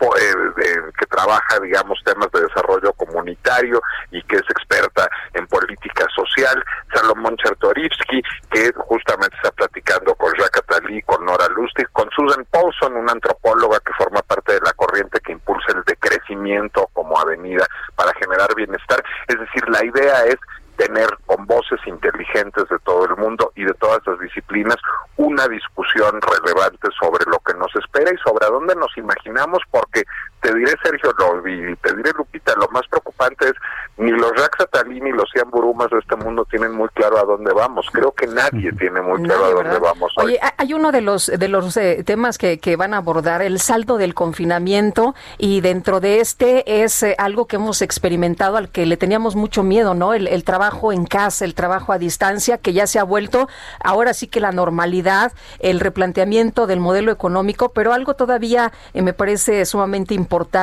el tema de la solidaridad, pero también del egoísmo. Es que es muy asombroso, digamos, ver cómo han cambiado nuestros patrones y a partir de ahí les voy a hacer una confesión. Yo ya vi todo de muro a muro porque este año es pregrabado por, un, por dos razones evidentes. Todos los ponentes están en distintos usos horarios y todos hablan idiomas distintos. Entonces, pues va a estar subtitulado, evidentemente, este año de muro a muro. Se estrena el sábado a las seis de la tarde, pero lo pregrabamos. Entonces, yo ya vi las mesas. Bueno, a partir de esto les cuento, hubo una discusión muy interesante entre Sergio Benvenuto, psicoanalista europeo que vive en Roma y que es un hombre de clase media alta y que se mueve en círculos académicos, y Suhaila Basbás, que es una activista mexicana formada en la London School of Economics, pero que trabaja con grupos de toda índole, incluidos grupos muy marginados, grupos eh, en, en, comunidades apartadas. Y entonces, pues Sergio Benvenuto hablaba de va a haber un éxodo urbano, nos vamos a ir a vivir al campo, todos vamos a trabajar a distancia a través de la tecnología, va a reconvertirse la economía, por ejemplo, los restaurantes que son cafeterías o comedores para oficinistas van a desaparecer, en cambio va a haber un auge de la industria del lujo, este se va a decantar, digamos, los pocos servicios que se consuman en la ciudad hacia la industria del lujo, y lo que decía en paralelo Sujaila Basbás es vamos ante una crisis muy importante porque absolutamente nadie tiene conexión a internet buena y a partir de eso las las avenidas para la socialización van a ser muy pocas y las avenidas para encontrarnos con lo otro y con lo diverso van a ser muy pocas y lo que es cierto es que los dos tienen razón. Es decir, lo que es muy asombroso, y esa es parte del chiste de hacer un coloquio como de muro a muro, es que dependiendo de los contextos, de las circunstancias, esas dos visiones son correctas. Y además estamos tironados por dos realidades. Sí somos más solidarios y estamos conmovidos por lo que pasa con el personal médico y estamos agradecidos por lo que hacen los que salen a hacer que la ciudad funcione. Al mismo tiempo estamos cada vez más egoístas, más encerrados y al mismo tiempo tenemos el egoísmo a veces de decir, bueno, pues nomás voy a salir hoy aquí a una fiesta y que aquello se convierta en un contagiadero. Entonces sí estamos en un en un punto de quiebre donde se están redefiniendo todas nuestras coordenadas, no solo digamos políticas o económicas, sino también morales. Pues eh, me parece que es que es muy importante lo que están haciendo y bueno, lo están haciendo con algunos de los intelectuales públicos más importantes de todo el mundo. Nicolás Alvarado, gracias por esta invitación. ¿Cómo nos conectamos? Sergio Lupita, muchas gracias. Nuestro sitio es de muro a muro.mx, es inolvidable, esa es una puerta. Otra puerta es el sitio de Fil Guadalajara, otra puerta es el sitio de Film Monterrey. A partir de este año, Film Monterrey y el TEC de Monterrey son nuestros grandes aliados. Y en nuestro Instagram, arroba de muro a muro, también está toda la información. Muy bien. Muchas gracias, Nicolás. Buenos días. Les mando un abrazo, Sergio Lupita. Gracias por el interés. Gracias, es Nicolás Alvarado. Y vámonos rápido con Gerardo Galicia. Adelante, Gerardo. Tenemos información, Sergio Lupita, en la zona oriente de la capital para nuestros amigos que van a utilizar el eje 5 sur. Ya notamos un incremento en la presencia de vehículos. De momento, los puntos más conflictivos los van a ubicar llegando a Javier Rojo Gómez y la avenida Canal de Río Churubusco. Ya pasando este punto, el avance mejora notablemente y únicamente hay que tener precaución por el cruce constante de personas llegando a la central de Abasto en Iztapalapa. Por lo pronto, el reporte, seguimos muy pendientes. Bueno, pues son las 8 de la mañana con 24 minutos. Regresamos en un momento más Guadalupe Juárez y Sergio Sarmiento.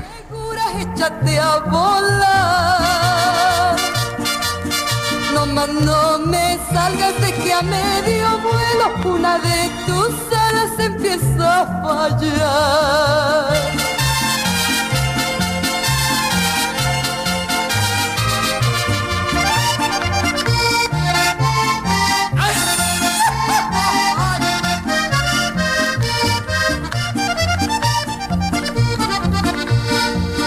Recuerda, gaviota, que en tu vida puse alma y corazón. Tal vez sea muy poco, por eso me pagas con una traición. El mar es... Sergio Sarmiento y Lupita Juárez quieren conocer tu opinión, tus comentarios o simplemente envía un saludo para ser más cálida esta mañana. Envía tus mensajes al WhatsApp 5520 109647.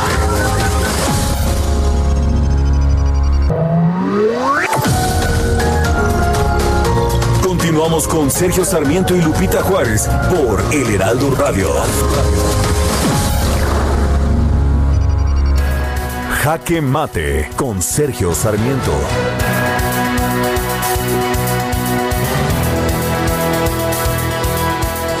Los ídolos no pueden ser perfectos, no son perfectos, de hecho en la mayoría de los casos. Quizás esto sea una parte indispensable de la relación que tienen con el pueblo. José Bellas, un editor del periódico Clarín de Argentina, nos, nos comentaba hace unos momentos que las, los homenajes, los homenajes luctuosos a Diego Armando Maradona van a ser mayores, van a ser más importantes que los que en su momento se rindieron a Carlos Gardel, ese gran cantante de tangos, a Eva Perón y a Juan Domingo Perón. Es realmente impresionante pensar que un futbolista, un futbolista que además luchó toda la vida contra sus adicciones al alcohol y a las drogas, pueda recibir este tipo de cariño popular. Pero quizás esa sea la respuesta precisamente al, al amor que le tiene la gente, que le tienen los argentinos a Diego Armando Maradona. Uno de estos ídolos perfectos que se encuentran en, en palacios, que se encuentran eh, que se encuentran en un momento determinado en grandes mansiones, no pueden ser cercanos a quienes viven en la pobreza, a quienes viven en la angustia cotidiana. Diego Armando Maradona era uno del pueblo un hombre que surgió precisamente de uno de los barrios más pobres de la región bonaerense y que con el tiempo, con el tiempo habría de mantenerse siempre cercano a ese pueblo. El defecto, el problema de la adicción a las drogas era una de las características que lo hacían humano. Los ídolos no tienen por qué ser divinos, no tienen por qué vivir en grandes mansiones, al contrario, los verdaderos ídolos tienen que ser imperfectos, esa es parte de su naturaleza. Yo soy Sergio Sarmiento y lo invito a reflexionar.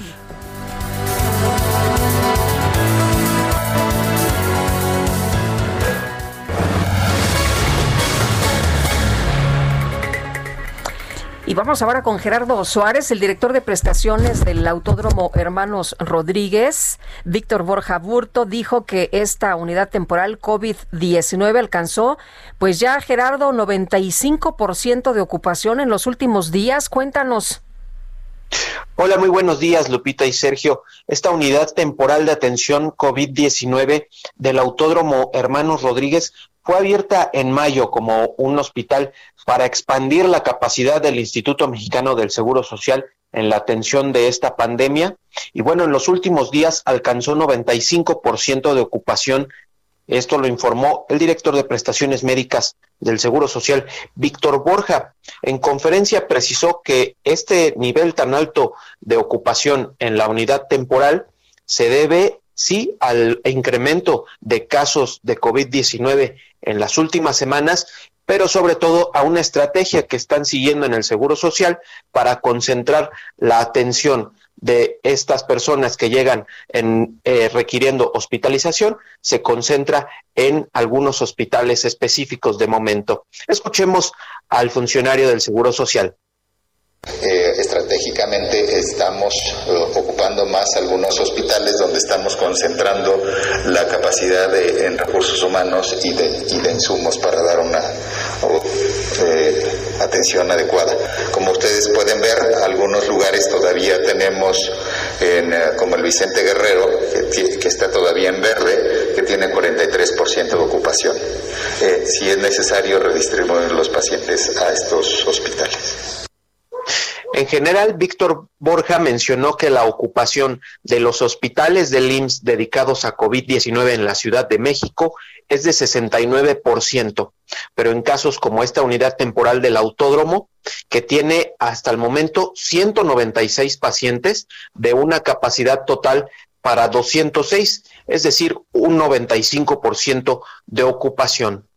Eh, en conferencia se observó una lista de 18 hospitales del Seguro Social que están siendo utilizados en la capital para atender COVID-19, de los cuales 5 están en color rojo, es decir, con más de 80% de ocupación. Luego hay otros 10 en color amarillo, es decir, del 50 al 80% de ocupación y por último, tres hospitales están en color verde, con menos de 50% de camas ocupadas. Y finalmente, en el caso del Estado de México, mencionó que el promedio de ocupación en la entidad es de 57% y la mayor se, se ubica en la zona poniente de la entidad. Este es mi reporte. Muchas gracias, Gerardo. Buen día. Buen día. El gobierno de la Ciudad de México suspendió las actividades decembrinas debido a la pandemia. Carlos Navarro, adelante. Buenos días, Sergio y Lupita. Les saludo con gusto a ustedes y al auditorio. Bien, por las condiciones que guarda la Ciudad de México a causa de la COVID-19, no habrá festejos decembrinos, confirmó la jefa de gobierno Claudia Sheinbaum. Es por ello que los próximos días se va a dar a conocer un programa de actividades virtuales donde no aparece la instalación, obviamente, de la pista de hielo. Escuchemos. Sí, van a ser actividades virtuales. Eh, desafortunadamente, pues no estamos en condiciones de llevar a cabo otro tipo de actividades en el Zócalo este año y ya las vamos a anunciar en su momento. Pero no habrá pista de hielo. No, no va a haber pista. No, no va a haber actividades que puedan congregar a personas. Sería, eh, no sería responsable de nuestra parte. Arbolito, nada. A lo mejor eso sí vamos a ver, eh, pero son principalmente virtuales. En cuanto a hospitalizaciones en la Ciudad de México, actualmente se encuentran ocupadas 3.465 camas para pacientes con el nuevo coronavirus. Sin embargo, desde el 8 de noviembre comenzó una tendencia al alza en cuanto a esta hospitalización que se traduce en menos de dos semanas en 606 personas internadas por COVID-19. Ya será mañana que la jefa de gobierno, Claudia Sheinbaum, informe el estatus del semáforo epidemiológico, que actualmente ya suman 22 semanas en el naranja. Sergio Lupita, la información que les tengo. Muy bien, eh, Carlos Navarro, muchas gracias. Hasta luego, buenos días. Buenos días. Y por otra parte, la Fiscalía General de Justicia de la Ciudad de México está comprometida con las víctimas y la sociedad en el combate al delito de feminicidio. Esto fue lo que señaló la titular de la institución, Ernestina Godoy Ramos y Jorge Almaquio. Adelante. ¿Qué tal, Sergio Lupita, amigos? Muy buenos días. Así es, la Fiscalía General de Justicia está comprometida con las víctimas y la sociedad en el combate al delito de feminicidio, señaló la titular de la institución, Ernestina Godoy Ramos. Al inaugurar las nuevas instalaciones de la Fiscalía de Investigación del Delito de Feminicidio, expuso que para ello se realizan investigaciones profesionales, científicas y sólidas a fin de que ninguna persona agresora quede impune. Escuchemos. No es lo mejor, no es lo mejor trabajar para terminar con impunidad lo mejor es acabar con los feminicidios. Lo mejor es prevenir los feminicidios. La Fiscalía se compromete a que tengamos una investigación profesional, científica, sólida que ningún agresor, ningún agresor se quede impune. La abogada de la ciudad recordó que en septiembre de 2019 se creó dicha fiscalía, la cual es encabezada por Sayuri Herrera Román, a quien agradeció su labor. La titular de la Fiscalía de Investigación del Delito de Feminicidio ponderó que estas nuevas instalaciones responden a la exigencia de justicia que tienen las familias de las víctimas y además darán respuesta a un clamor social profundo y doloroso. Agregó que se tiene la obligación de investigar con perspectiva de género, debida diligencia y manera oportuna. Para esto está consolidado un equipo eficaz, sensible y colaborativo, integrado por ministerios públicos, oficiales, secretarios, peritos y policías de investigación que trabajan continuamente en la integración de las indagatorias a fin de darles solución y erradicar el feminicidio. Sergio Lupita, amigos, el reporte que les tengo. Gracias. Hasta luego, Jorge. Este pasado martes, durante la conferencia de prensa del presidente López Obrador, la periodista Soledad Jarquín denunció el feminicidio de su hija, la fotoperiodista María del Sol Cruz Jarquín, asesinada en Oaxaca. En la línea telefónica tenemos a Soledad Jarquín, madre de María del Sol Cruz. Soledad, buenos días, gracias por tomar la llamada. Al contrario, muchísimas gracias a ustedes por abrir el espacio. Soledad, cuéntanos, eh, ¿qué pasó? ¿Qué pasó con María del Sol? Bueno, ella era jefa del Departamento de Comunicación eh, Indígena Intercultural de la Secretaría de Asuntos Indígenas. Había tomado ese cargo oficialmente del primero de enero hasta el día de su muerte en 2018. Eh, sin embargo, a el finales de mayo, ella fue comisionada por el titular de esa dependencia, del entonces titular de esa dependencia, de nombre Francisco Montero López a, apoyar la campaña política de su hermano en Juchitán de Zaragoza. Su hermano era Esageo Montero López y era candidato a la presidencia municipal de Juchitán. Esto es una grave violación primero a, a las leyes electorales. Mi hija les dijo que no quería ir porque tenía además un contexto, un antecedente de que los mandaban a vivir o hospedarse a casas de, los amigos de, estas personas si ella no quería esto le y le dijeron que si no se iba este iba a perder su empleo ella venía de un proceso de estar desempleada mucho tiempo entonces no quería perder su empleo y entonces acepta ir a, a cubrir la campaña del hermano del secretario de Asuntos Indígenas del gobierno del estado en ese momento. Eh, Soledad, eh, ahora que, estuvo con el presidente, eh, entregó usted una carta, una carta firmada por 18 mil mujeres pidiéndole que ponga un alto al feminicidio. El presidente le respondió que iba a, atenderla. ¿Qué, ¿Qué, pasó? ¿Qué, ¿Qué ha pasado hasta este momento? Sí, yo fui recibida por la, primero yo y luego las demás mamás. Me atiende de manera particular la la secretaria de, Gobernación, Olga Sánchez Cordero, estuvimos platicando, yo le estuve contando paso por paso lo que había sucedido o lo que ha sucedido en estos casi 30 meses, la falta de justicia para mi hija, hay seis carpetas de investigación, al menos este, tres de ellas tienen que ver con la Fiscalía General de Oaxaca, otras tres por otros, cuatro de ellas con la Fiscalía y dos, dos de manera electoral número privado.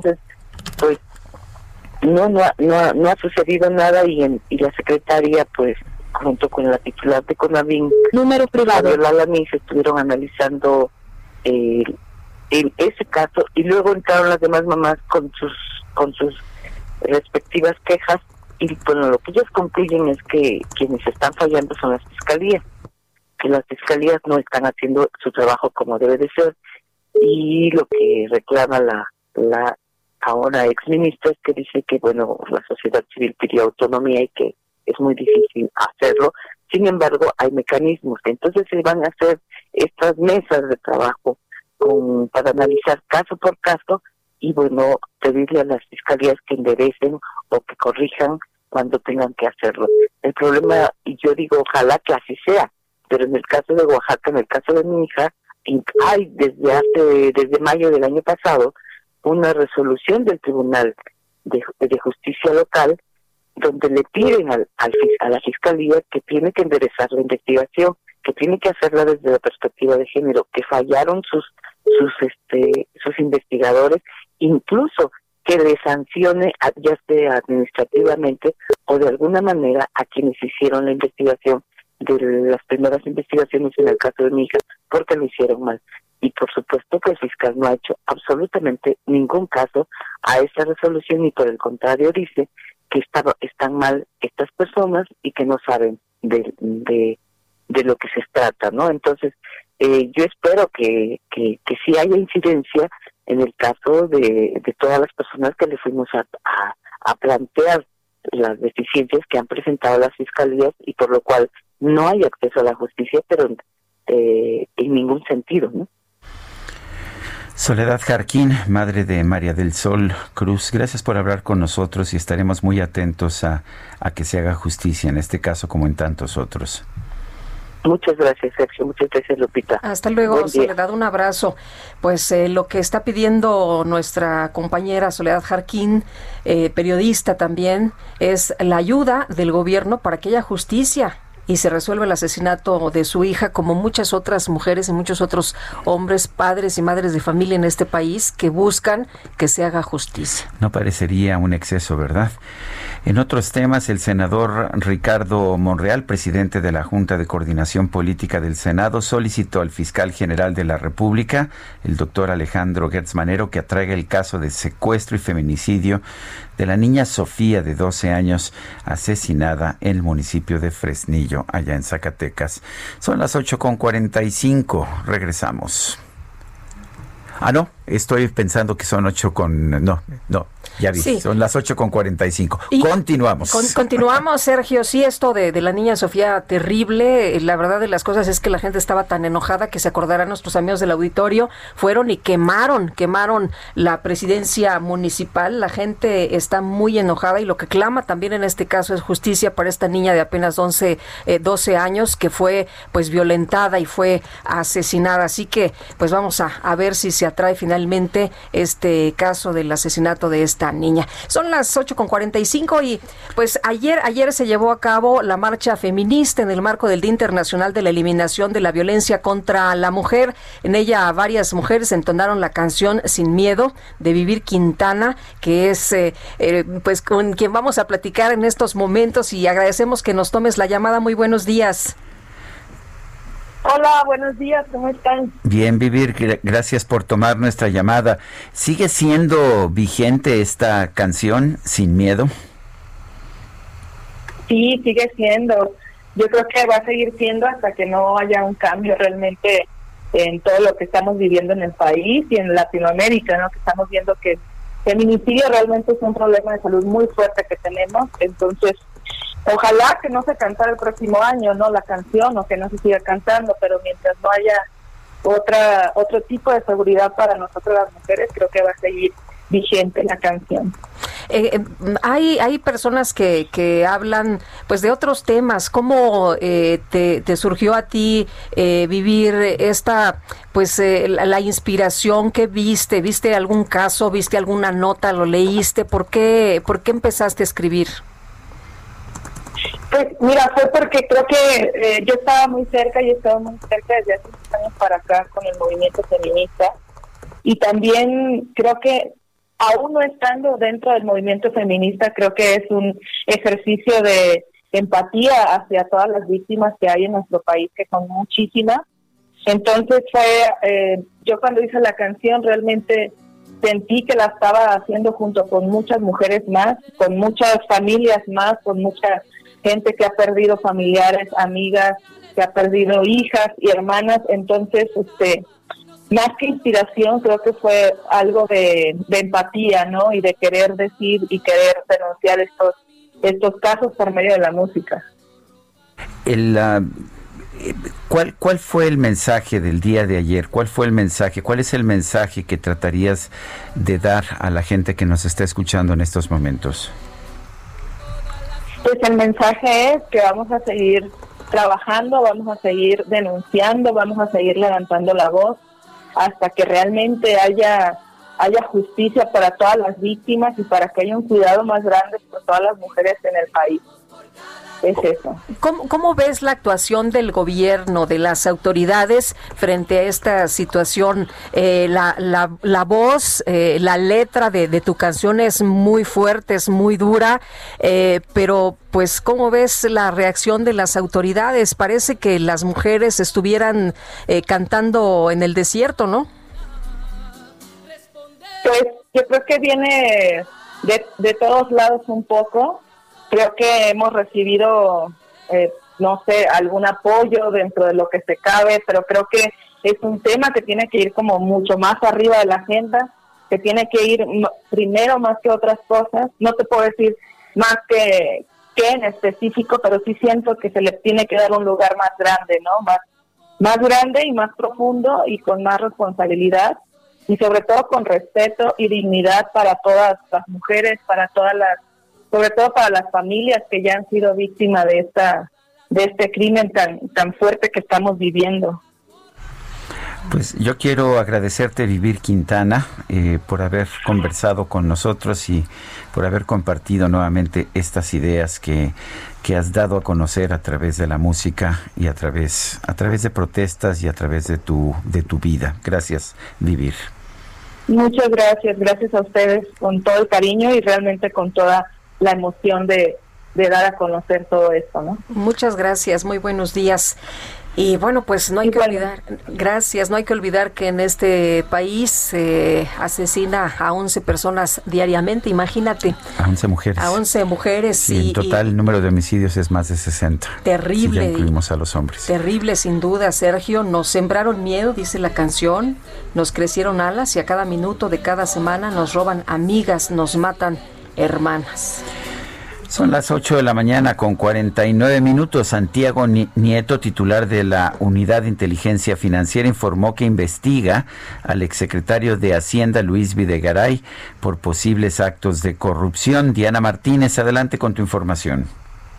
Así es, Sergio Lupita, muy buenos días. Pues la Unidad de Inteligencia Financiera investiga al exsecretario de Hacienda y Crédito Público, Luis Videgaray, desde que fue señalado por posibles actos de corrupción.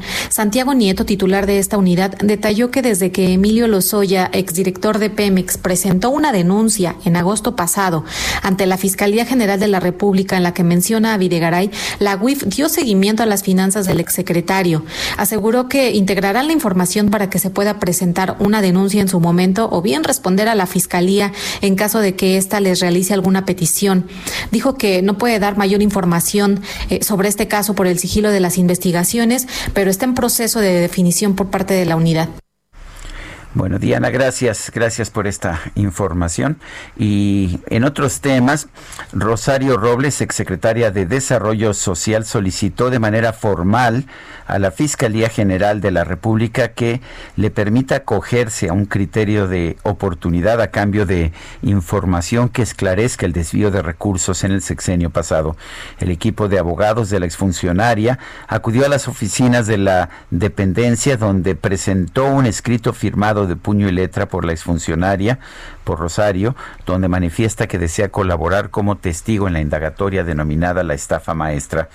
En los próximos días, la defensa de Rosario Robles aportará más información, además de que estará a la espera de que la FGR responda a su petición.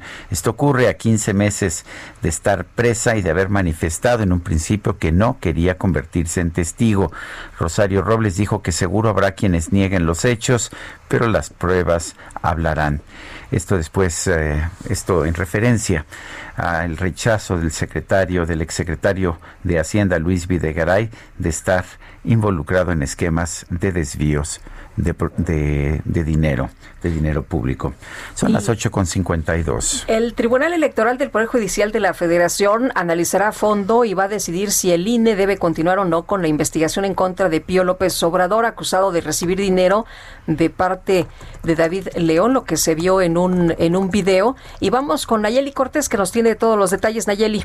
Sergio Lupita, buenos días. Pues sí, Pío López Obrador, hermano del presidente de México, ganó su primera batalla ante el Tribunal Electoral del Poder Judicial de la Federación al lograr que los magistrados dieran entrada a una impugnación que habitualmente es rechazada. López Obrador presentó un recurso contra la decisión del INE de aceptar las quejas presentadas en su contra por presunto financiamiento ilegal de campaña. Las quejas se interpusieron luego de que se diera a conocer un video que muestra a Pío recibiendo dinero de David León. Generalmente las impugnaciones contra la admisión, acumulación y emplazamiento con motivo de investigaciones iniciadas por el INE son desechadas por el tribunal y de hecho eso era lo que proponía el proyecto de sentencia presentado por el magistrado Indalfer Infante. Sin embargo, la mayoría de los magistrados electorales se manifestaron en contra de su propuesta y se pronunciaron en favor de determinar si el instituto hizo lo correcto al admitir estas quejas. Esta decisión abre la posibilidad de que el Tribunal Electoral al final determine que el órgano electoral no debe continuar la investigación. Para que este pronunciamiento sea posible, el asunto será retornado a otro magistrado. El reporte. Gracias, Nayeli.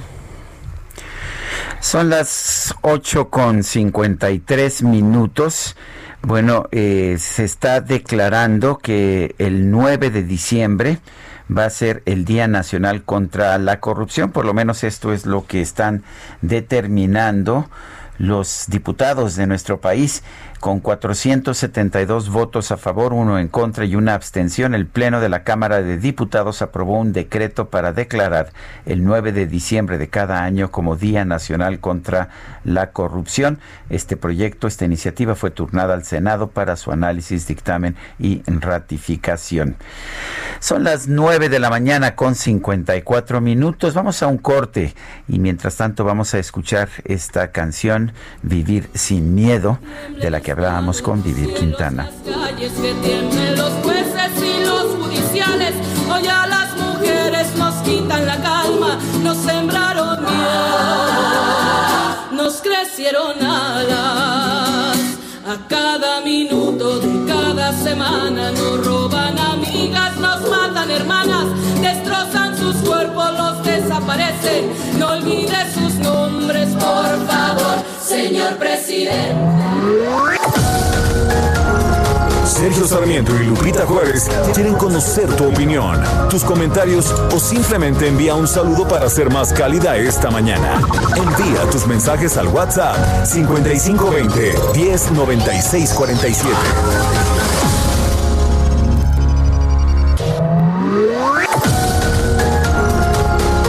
Continuamos con Sergio Sarmiento y Lupita Juárez por El Heraldo Radio.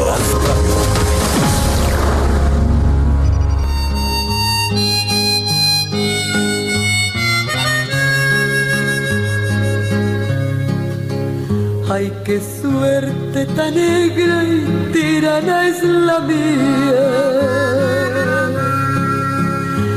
Al haberte encontrado a mi paso una vez, tan feliz y contenta que sin ti vivía. Cuando yo ni siquiera en tu nombre soñé hasta que una mañana fatal de mi vida el destino te enviara mi suerte a cambiar.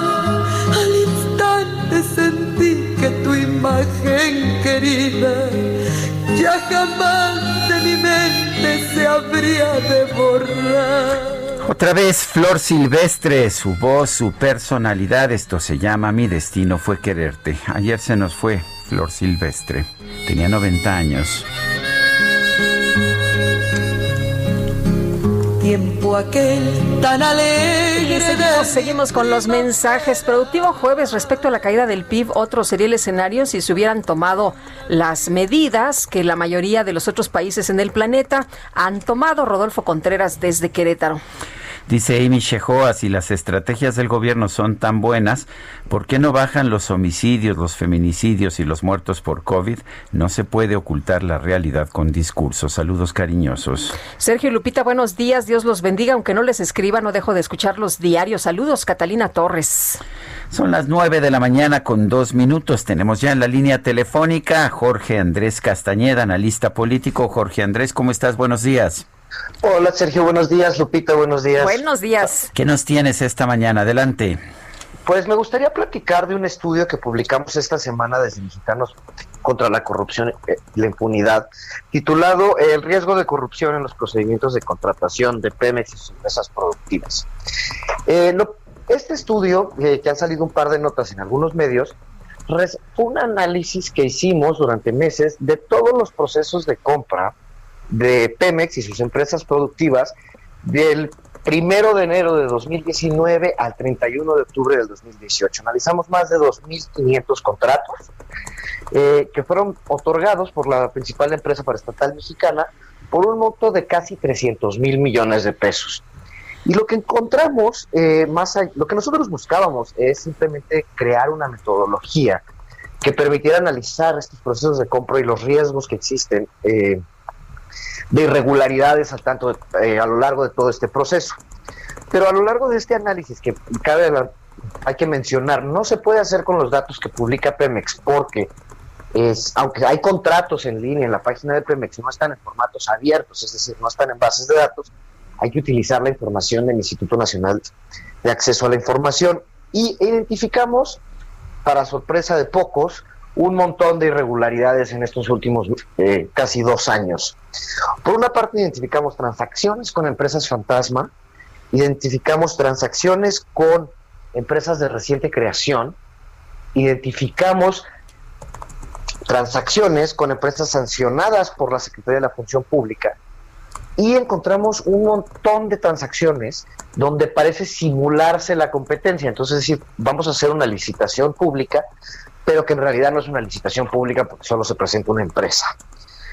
Y ahora estamos por publicar ya la versión larga del análisis, donde en realidad lo que estamos tratando de hacer desde Mexicanos contra la Corrupción es poner esta metodología en manos de las autoridades, para que ellos mismos estén utilizando este tipo de análisis eh, predictivo y de análisis de grandes bases de datos para poder identificar estos riesgos de corrupción, no solo en las compras públicas de Pemex, sino de la CFE y del gobierno federal. ¿Cómo hacemos esto? Pues estamos viendo eh, alrededor de 30, 35 indicadores que van desde el número de días transcurridos entre que se publica un estudio eh, a que se hace el fallo. Imagínate, Sergio, si para diseñar un pozo petrolero se tardan una semana, pues es que alguien ya sabía que iba a salir la licitación, por ejemplo. Eh, y a partir de todos estos indicadores, pues creamos un índice de riesgo y lo que estamos tratando de poner sobre la mesa, repito, es un, una metodología para que la utilice el Estado mexicano y para demostrar que la lucha contra la corrupción, que es, es el mal que más aqueja este país, es a través de tecnología, a través de técnica, a través de información analizada y no solo de voluntarismos. Entonces, pueden consultar cualquier, cualquier persona este análisis, pueden consultar las bases de datos, pueden consultar el código que se utilizó para hacer estos análisis. Todo esto en la página de Mexicanos contra la Corrupción, que es contralacorrupción.mx. Y, eh, pues bueno, esperaremos que se tomen medidas, sobre todo en petróleos mexicanos, para evitar que por lo menos existan estas transacciones tan irregulares y que los contratos más grandes que da la paraestatal mexicana no sean de forma discrecional. Oye, pero Jorge Andrés, el, el, problema es que dicen que están poniendo esta información en manos de las autoridades, pero al parecer las autoridades eh, piensan que Mexicanos contra la Corrupción son una organización FIFI, que por lo tanto no hay que hacerle ningún caso. Pues es una gran, te diría una paradoja, Sergio. Nosotros tenemos la misma misión que el gobierno, que es combatir a la corrupción. Nosotros no nos dedicamos a nada más que eso. Y este gobierno que dice que, este es su principal objetivo, pues deberíamos de ser aliados naturales. Yo tampoco entiendo por qué en realidad nos consideran los adversarios desde, desde la tribuna mañanera. Pero nosotros vamos a seguir trabajando y haciendo eh, lo que hacemos, que es análisis e investigación sobre la corrupción y esperemos que el gobierno mexicano y el Estado tomen medidas al respecto. Jorge Andrés Castañeda, gracias por esta conversación. Sergio, muchísimas gracias. Lupita, un saludo. Síganse cuidando, se está poniendo cada vez peor. Pues sí, cada vez peor, ¿no? En las últimas 48 horas, 20 mil contagios. Y eso es que hacemos muy poquitas pruebas, ¿no? Eh, va a ser un invierno complicado. Yo le pido a la gente que solo salga si es necesario. Pues gracias, Jorge Andrés. Gracias a ti, Sergio. Gracias, buenos días. Y esta mañana en la conferencia de prensa, el presidente López Obrador aseguró que la lista de Bloomberg, donde se habla de que México es el peor país para vivir durante la pandemia, tiene errores. Vamos a escuchar parte de lo que dijo. Creo que es un error. En una de esas hasta va a haber eh, eh, una aclaración, porque sí, vi la nota, ¿no? Y se me pareció un, exceso, este, un propósito de afectar a México, este, pero no, está así. Bueno, pues es lo que en parte estaba diciendo esta mañana el presidente de la República, Andrés Manuel López Obrador, quien ha dedicado buena parte de la mañana a presentar pues unas guías éticas, eh, unas guías éticas para que los mexicanos aprendamos a comportarnos bien, pues sí. para que seamos buenos. Autorreconstruirnos, parece que dijo alguien, Sergio, esta mañana. El gobierno de Jalisco tiene un protocolo de seguridad sanitaria para el sector turístico ante el COVID-19. ¿En qué consiste este protocolo? Vamos a conversar con el secretario de Turismo de Jalisco, Germán Ernesto Ralis Cumplido. Señor secretario, buenos días. Gracias por tomar nuestra llamada. Muy buenos días, Sergio. Pues un placer estar eh, en contacto con usted y saludar al auditorio. Eh, eh, don Germán, cuéntenos cuáles son las medidas que se aplican. Se acerca, de hecho, una temporada navideña que es muy importante para el sector turístico. Podemos ir a los destinos del estado de Jalisco, podemos ir a Tequila, podemos ir a Puerto Vallarta, podemos ir a Guadalajara. Sí, claro, mira, comentarles que desde los principios de esta pandemia, se tomaron decisiones muy precisas a partir eh, de una mesa de no solamente de reactivación económica, sino también de una mesa de salud que encabeza el gobernador Enrique Alfaro.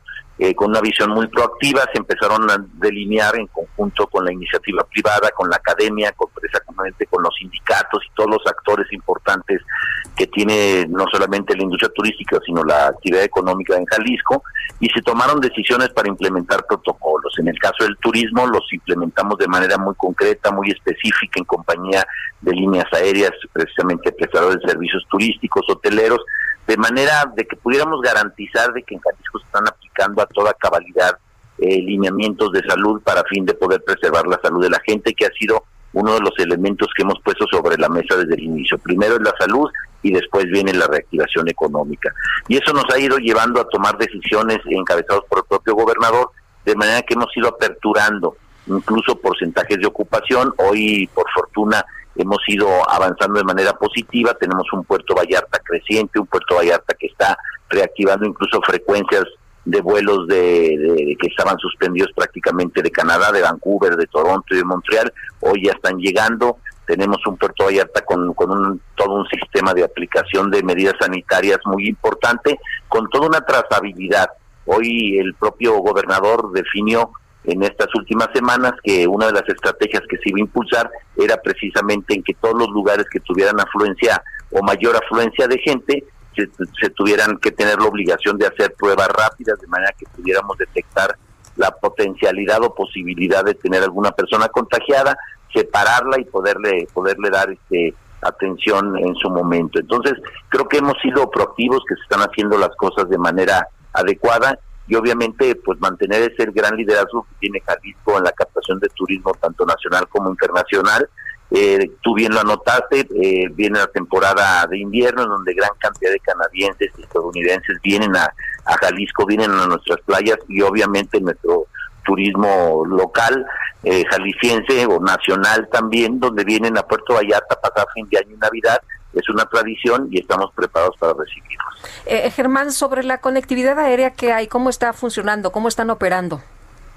Sí, lo que comentarte que tenemos dos aeropuertos internacionales, el de Guadalajara y Puerto Vallarta, con un incremento ya eh, o reactivación de frecuencias muy importantes. También vale la pena decir que después de todo este proceso de pandemia y entendiendo que el turismo es flujo de personas, es movimiento de personas, había caído de manera rotunda. Hoy se está trabajando más un poco más arriba de ya del 70% de los flujos que se tenían eh, eh, en, contraste con, con, enero de este propio año donde donde íbamos en un ascenso en una en, una, en un camino de ascenso en, la captación de afluencia turística y hoy la conectividad eh, se está incrementando en todos los sentidos, tanto en el ámbito nacional como internacional. Y eso nos da gusto porque nos habla pues de que hay luz al final del túnel, de que la reactivación económica que hemos tenido, hablando de Guadalajara como una gran capital que capta muchos elementos de la industria y sobre todo el desarrollo económico, pues tiene que ver con ese turista de negocios. Eh, Expo Guadalajara como un gran tractor de la economía en Jalisco, pues evidentemente ha aperturado con toda una serie de protocolos, eso nos permite tener más conectividad, más turistas de negocios, más industria de reuniones y obviamente eso nos pone ya en un aparador eh, precisamente la recuperación turística. Bueno, entonces, exactamente cómo, cómo le explicaría usted a alguien que quiera visitar del extranjero, Puerto Vallarta o Guadalajara, eh, cómo, cuáles son los protocolos que se van a aplicar? ¿Cómo le puede usted dar seguridad? Bueno, hoy, hoy lo que nosotros estamos mandando el mensaje a nuestros turistas, a la gente que tradicionalmente visita nuestros destinos o que piensa visitar Jalisco, les hemos trazado rutas eh, de manera muy interesante para que puedan conocer nuevas experiencias. Estamos fortaleciendo la Guadalajara, esa gran marca, en muchos segmentos del turista y Puerto Vallarta. Obviamente estamos trabajando de manera muy importante para, para generar una línea de actividad y acciones que tienen que ver precisamente desde tu propia llegada.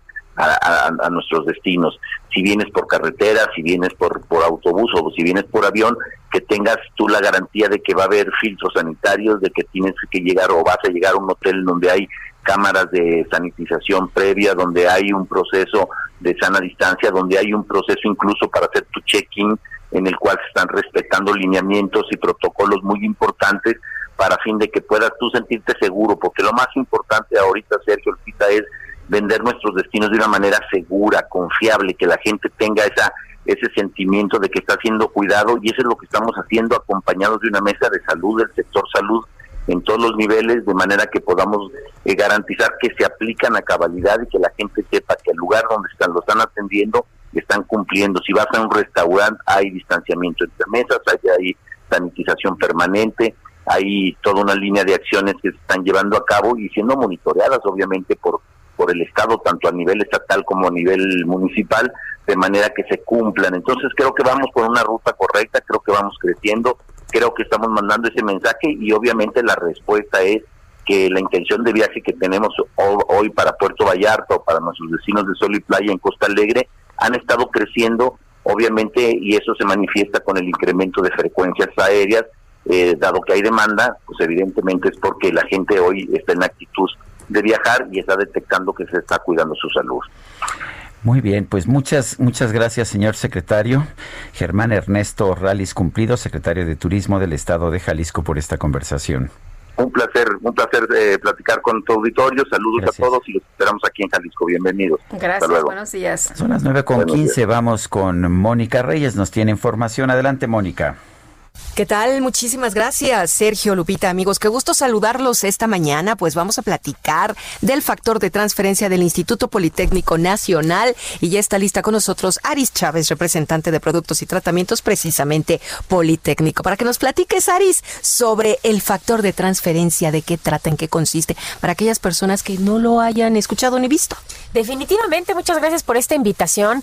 Fíjate que es un tratamiento extraordinario que nos ha ayudado a muchísimas personas en esta época de pandemia, de cuarentena, porque es muy importante actualmente elevar nuestras defensas, Moni, nuestro sistema inmunológico, que ese es el encargado verdaderamente de protegernos de virus y de bacterias. Y hoy pues vengo a platicarles de uno de los tratamientos más importantes de una de las investigaciones más largas que ha tenido el Instituto Politécnico Nacional en temas de salud. Y es que ellos desarrollan este tratamiento encargado de transferir inmunidad al cuerpo. El factor de transferencia viene en una presentación de ampolleta. Sacas tu líquido, te lo pones debajo de la lengua. Tú ya lo probaste y ya está. Es un periodo muy corto realmente, es de 10 a 12 días, una dosis diaria y eso es todo. ¿Qué vamos a hacer en el cuerpo? ¿Qué es lo que va a lograr? Vamos a multiplicar tus leucocitos, tus glóbulos blancos 470 veces. ¿Esto qué es lo que causa? Garantiza crear una barrera protectora que haga mucho más difícil un contagio. Que cada virus o bacteria que entre a nuestro cuerpo va a ser mucho más fácil destruirla. De manera preventiva es excelente. Sería lo ideal. Tenemos pacientes bebés recién nacidos hasta personas de la tercera edad. No se contrapone contra ningún tratamiento que estén tomando. De hecho, sugerimos que lo combinen porque de esta manera recuperamos mucho más rápido la salud pero ¿qué pasa con esos otros pacientes? Porque nos hemos enfocado mucho en el tema del COVID nada más, ¿no? Que además está con toda nuestra atención, no es para menos y nos puede ayudar muchísimo el factor de transferencia. Pero hay otros pacientes que tienen enfermedades autoinmunes y crónico-degenerativas que van desde cáncer, diabetes, lupus, esclerosis múltiple, artritis reumatoide, VIH, fibromialgias, herpes zóster, las enfermedades respiratorias que vale mucho la pena prevenirlas, pero si ya las tenemos las podemos combatir, que va desde asma, bronquitis, las alergias, pulmonía, influenza. Todas estas ven una mejoría muy importante desde la primera semana. Nos sentimos muy bien, con más energía, con mucho más vitalidad, sobre todo porque estamos haciendo algo para elevar nuestro sistema inmunológico que es muy efectivo. Aris, ¿a dónde podemos comunicarnos para pues adquirir el tratamiento y sobre todo debes de traer una muy buena promoción, Aris, por favor? Tienen que anotar este número porque hoy vamos a dar un día más de esta promoción espectacular que dimos de buen fin, así que si usted no lo ha adquirido, hoy es un buen momento para hacerlo. El número telefónico 55 56 49 44 44. Anote este teléfono porque solo por hoy vamos a volver a dar esta promoción. que implica? Son seis dosis de factor de transferencia en el que solo por hoy van a pagar 1,800 pesos. Bien. Si llaman y lo piden ahorita, nosotros como un regalo para el auditorio se los vamos a triplicar. Es decir, ustedes van a recibir 18 al precio de 6, perfecto para dos miembros de la familia. Pero solo marcando en este momento. Claro. Después de escuchar nuestra mención. Ok. Y como son dos eh, tratamientos completos para dos personas. Entonces, pues les vamos a regalar dos caretas de máxima Mm, protección, dos cubrebocas que tienen un grado hospitalario, también que son N95 y dos geles antibacteriales. Y si es de las primeras personas en llamar, hoy último día para adquirir estos audífonos AirPods que son originales, que vienen en un estuche recargable, que están increíbles, Así que tienen un costo de más de 3 mil pesos y hoy van gratis. 55 56 49 44 44 el 55 56 49 44 44 hoy solamente van a pagar 1800 pesos por todo este paquete. Ay, maravilloso. Gracias, Aris. Buenos días. Regresamos. A Mónica Reyes. Bueno, y de acuerdo con la información que tenemos, durante una sesión convocada de manera urgente por el Tribunal Estatal Electoral allá en eh, Baja California Sur, se determinó por unanimidad regresarle sus derechos políticos a la alcaldesa de Los Cabos, Armida Castro, los cuales se habían retirado por el Movimiento de Regeneración Nacional derivado de una denuncia por nepotismo. Pero ¿cómo van las cosas? Vamos a platicar precisamente con Armida Castro, alcaldesa de Los Cabos. ¿Qué tal? Muy buenos días. Hola, ¿cómo están? Buenos Hola, días a la orden. Armida, sí. Cuéntenos, ¿cuál es la situación en este momento y ah, qué fue lo que pasó? ¿Por qué hubo este jaloneo dentro de Morena? Ah, bueno, eh, definitivamente eh, el hecho de que las mujeres finalmente estemos en esta posibilidad y con las nuevas herramientas que nos ha dotado eh, el Congreso de la Unión, el Senado, eh, pone en jaque algunas situaciones y cuando se habla de poder por poder, pues lamentablemente Morena no, no estuvo exento. A una servidora con una carpeta después de nueve meses, eh, la ponen en inhabilitación de sus derechos justo después de haber logrado uno de los proyectos magnos para este municipio, que es la desaladora, un proyecto que tiene mucha influencia con el gobierno federal, una aportación de mil millones de pesos y la verdad es que eh, después de subir un poco en las encuestas, llega una inhabilitación que está fuera de tiempo, fuera de estatutos y afortunadamente eh, el tribunal en este caso fue el Tribunal de la Federación eh, Electoral de la Federación que turnó el tema Baja California Sur por la trascendencia meramente política del tema y es aquí donde lo votan el 13 de noviembre, lo votan por unanimidad y le piden a Morena que devuelva los derechos a una servidora. Lejos de los derechos de Armida son los derechos de las mujeres. Eh, es la primera vez que puede estar en una encuesta, ni siquiera digo la contienda, en una encuesta y con posibilidades, eh, una alcaldesa, primera vez que se gobierna Los Cabos por una mujer. Y pues bueno, parte del trabajo que se ha construido en un gobierno ciudadano tiene que ver con este tipo de represalias que yo les digo la mano amiga o la mano que me hace la cuna está muy al pendiente de que no crezca. Así que si como mujer tienes la oportunidad de crecer, lo hagas con cierto límite, lo hagas bajo un dominio. Y fue esta la experiencia y el tema que compartíamos ayer en un foro muy importante de mujeres que han tenido y que están actualmente en la posibilidad de trabajar por derechos y luchar por los derechos de las mujeres en todo México. Eh, Armida, ¿qué, ¿qué pasó con la Comisión de Honor y Justicia de Morena? Bueno, la comisión que estaba de Honor y Justicia tuvo desde enero eh, en su haber una, una carpeta para tomar una definición, por supuesto, nepotismo que no pudieron comprobar, obviamente, pero tomaron la decisión el 2 de octubre, eh, completamente fuera de tiempo, eh, sin pruebas. La prueba que presentaban era una publicación de, Facebook. Eh, el quien puso la demanda, la denuncia, fue un compañero de La Paz, no de aquí de Los Cabos. Y pues bueno, yo atendí en su momento, cuando se puso la queja, yo fui, atendí, contestamos y posteriormente, eh, pues ellos resuelven justo el 2 de octubre, no aceptaron reunirnos. Así que pues bueno, yo fui, interpuse una impugnación ante la instancia que tenía que ser obviamente el Tribunal Electoral. Y después de eso, después de la resolución emitida el 13 de noviembre, en el Consejo Extraordinario de Morena, el Consejo Nacional, resuelven cambiar la Comisión de Honor y Justicia completa. ¿eh? O sea, se cambió completa. Es uno de los acuerdos que creo y de los logros que sí se han tenido por parte de, de esta lucha de los derechos de las mujeres. Entonces, eh, ¿sí le regresan sus derechos y va a poder participar en las próximas elecciones? Eh, sí, también cabe mencionar que una vez que a mí me notifica el partido y una vez que yo, yo interpongo el recurso de impugnación, mis derechos seguían siendo estando vigentes por aquello de que eh, se pensara que la encuesta, como estaba originalmente planeado para eh, los gobernantes, los gobernadores, en este caso en Baja California Sur, iban a ser el transcurso del mes de octubre. tenía yo en contra el factor tiempo. Así que eh, cuando hablo con los abogados me dicen, bueno, sus derechos siguen vigentes ya que hay un recurso de impugnación y mientras no se, no se demuestre lo contrario, pues usted sigue siendo de Morena. La verdad es que Morena es un ideal, es un proyecto y es un, un esfuerzo muy grande de hombres y mujeres que, que estamos en la lucha de hacer un mejor gobierno, sin duda. Gracias, Armida Castro, alcaldesa de Los Cabos. Nosotros vamos a una pausa y regresamos en un momento más.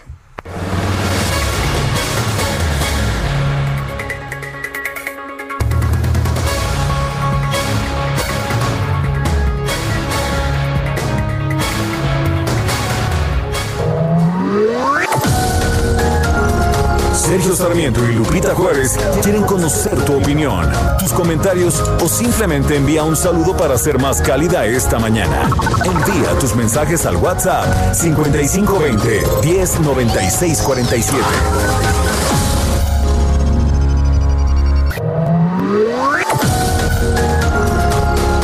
Continuamos con Sergio Sarmiento y Lupita Juárez por El Heraldo Radio.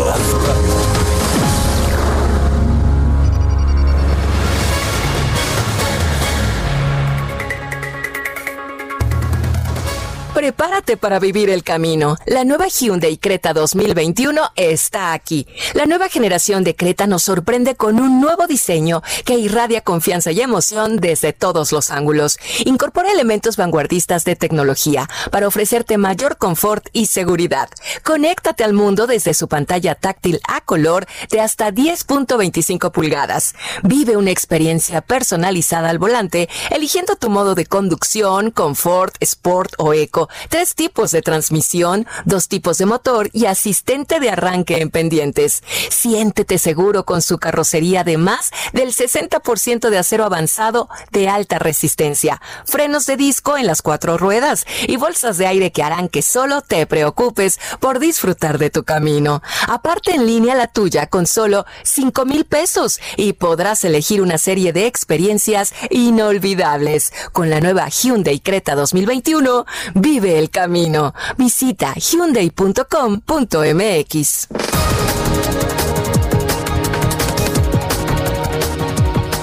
Son las 9 de la mañana, 9 de la mañana con 31 minutos. Le tenemos un resumen de la información más importante. Esta mañana el presidente López Obrador presentó la Guía Ética para la Transformación de México, un documento similar a la cartilla moral con el que se buscará fortalecer los valores de la población.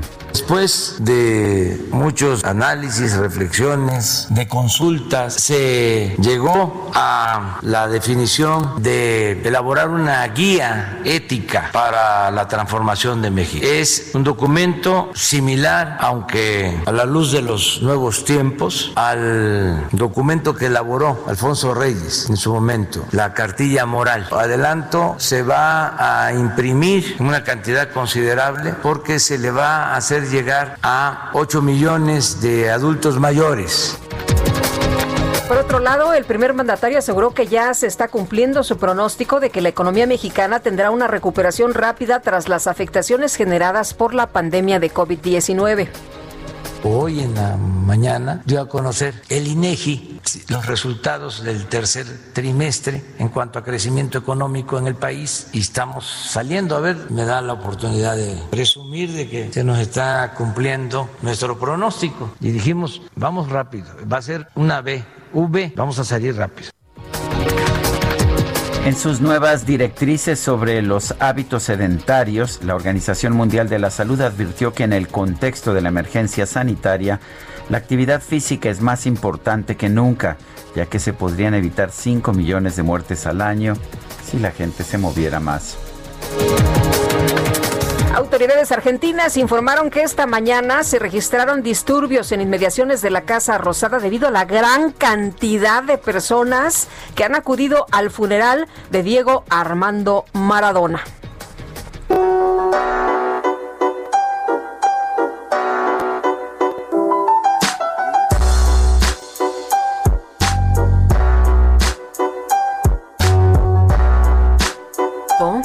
Fíjate que allá en Tlaxcala pues surgió de repente un grupo de jóvenes sospechosos, ya sabes, ¿no? Y la gente pues llamó a la policía.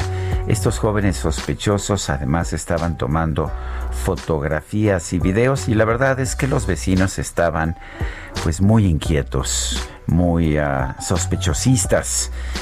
Bueno, llegó la policía y empezaron a interrogar a los jóvenes. ¿Qué estaban haciendo ahí? Bueno, estos dijeron que no eran delincuentes, sino artistas urbanos dedicados al rap. Y para demostrarlo y evitar problemas con la justicia, decidieron realizar una presentación de rimas improvisadas ante, las, ante los policías, quienes escucharon atentos y después los dejaron tranquilos a buscar la revisión de rutina. Estábamos ahí en la esquina grabando el video para YouTube. Ya te la sabes con mi traigo en la bocina, dando el tour. Por Cascalita, claro, así lo hago. Soy policía, estatal, seguridad, lo he notado. Ando con la pa' mi lado y el smog. Dando hacemos siempre la improvisación. Si un peso en la cartera, super sobre carretera. Ganándome un peso para tener la mesa llena. Que carajo. Dicen que escapó este mozo del sueño de los sin jeta, que a los poderosos reta y ataca a los más villanos sin más armas en la mano que un 10 en la camiseta. La micro deportiva.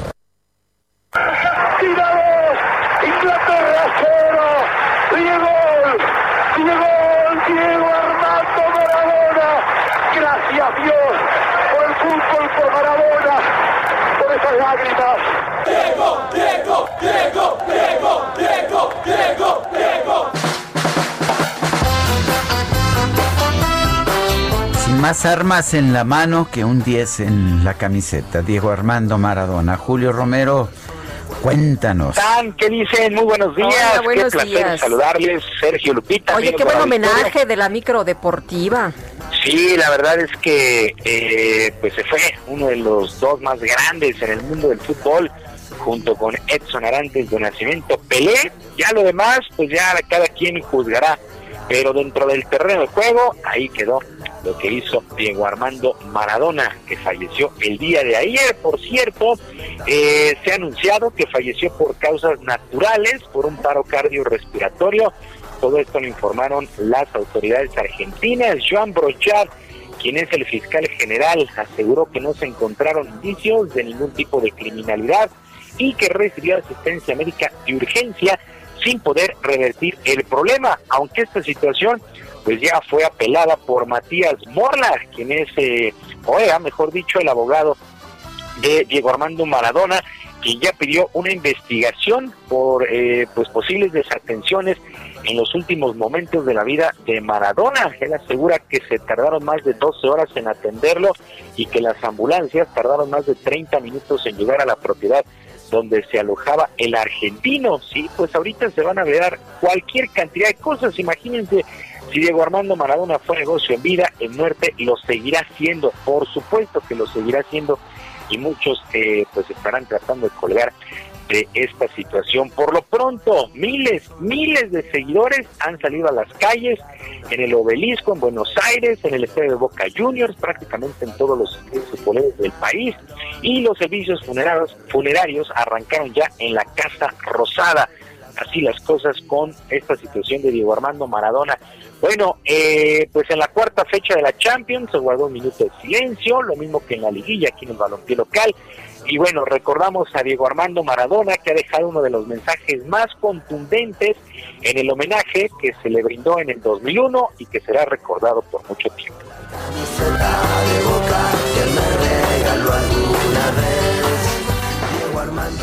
El fútbol es el deporte más lindo y más sano del mundo. Eso no le quepa la menor duda a nadie. Porque se equivoque uno, no, no, no tiene que pagar el fútbol. Yo me equivoqué y pagué. Pero la pelota no, la pelota no se mancha. Si yo fuera Maradona. La famosa frase de la pelota no se mancha. Por lo pronto la Conmebol autorizó a Boca Juniors a aplazar su duelo de este miércoles contra el Internacional de Porto Alegre por los octavos de final de la Copa Libertadores hasta la próxima semana.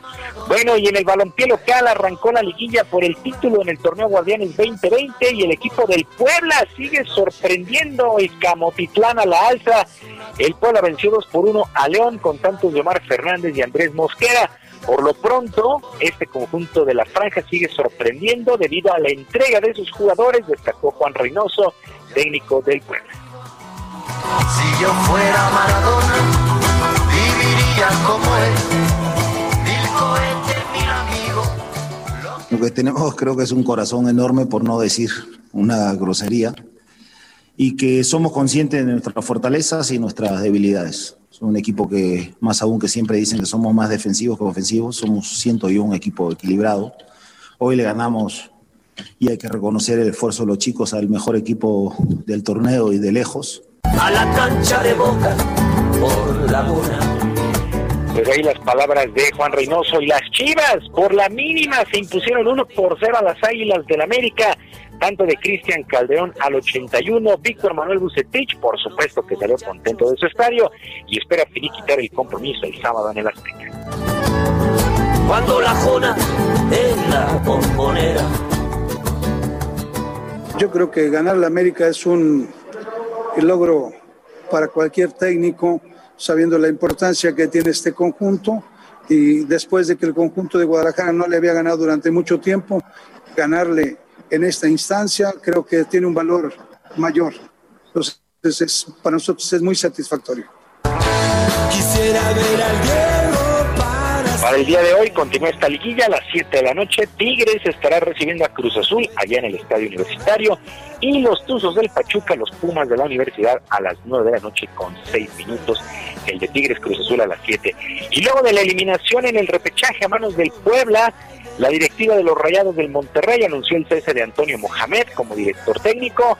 A través de un comunicado, la directiva agradeció al llamado turco por el compromiso mostrado y los resultados obtenidos. Actualmente el Monterrey es campeón de liga, campeón de copa y campeón de la CONCACAF.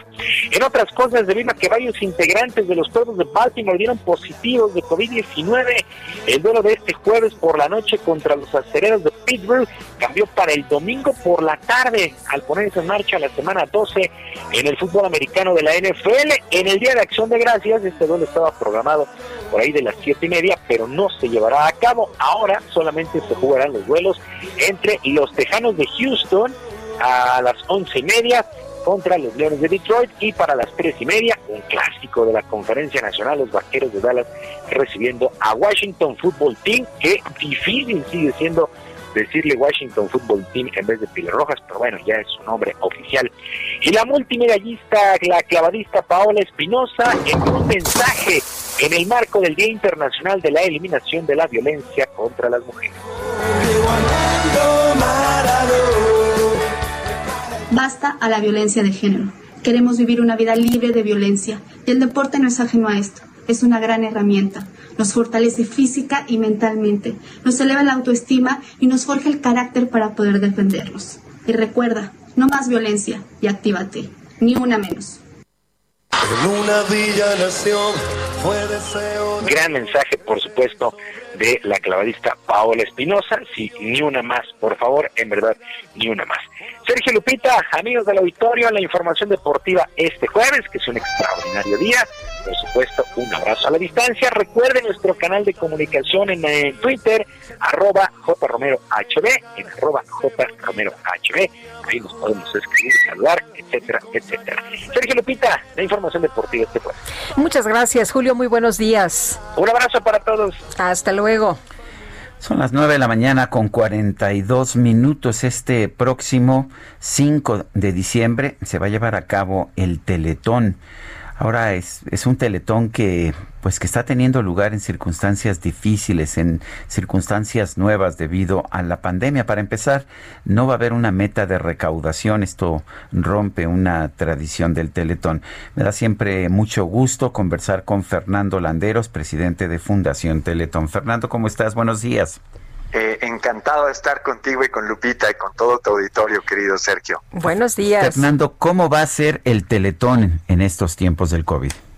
Mira, yo, yo creo que lo primero, eh, mi querido Sergio Lupita, habría que decir el por qué hacer el Teletón en un año tan complicado, ¿no? Eh, no ha faltado la gente que nos ha preguntado, pero, pero en este año tan complicado, con tantas dificultades, ¿cómo venir a hacer una colecta al final del año? Bueno, la respuesta que hay que dar es que si bien es cierto que para todos ha sido muy complicado, un año muy difícil, para algunos ha sido todavía más complicado.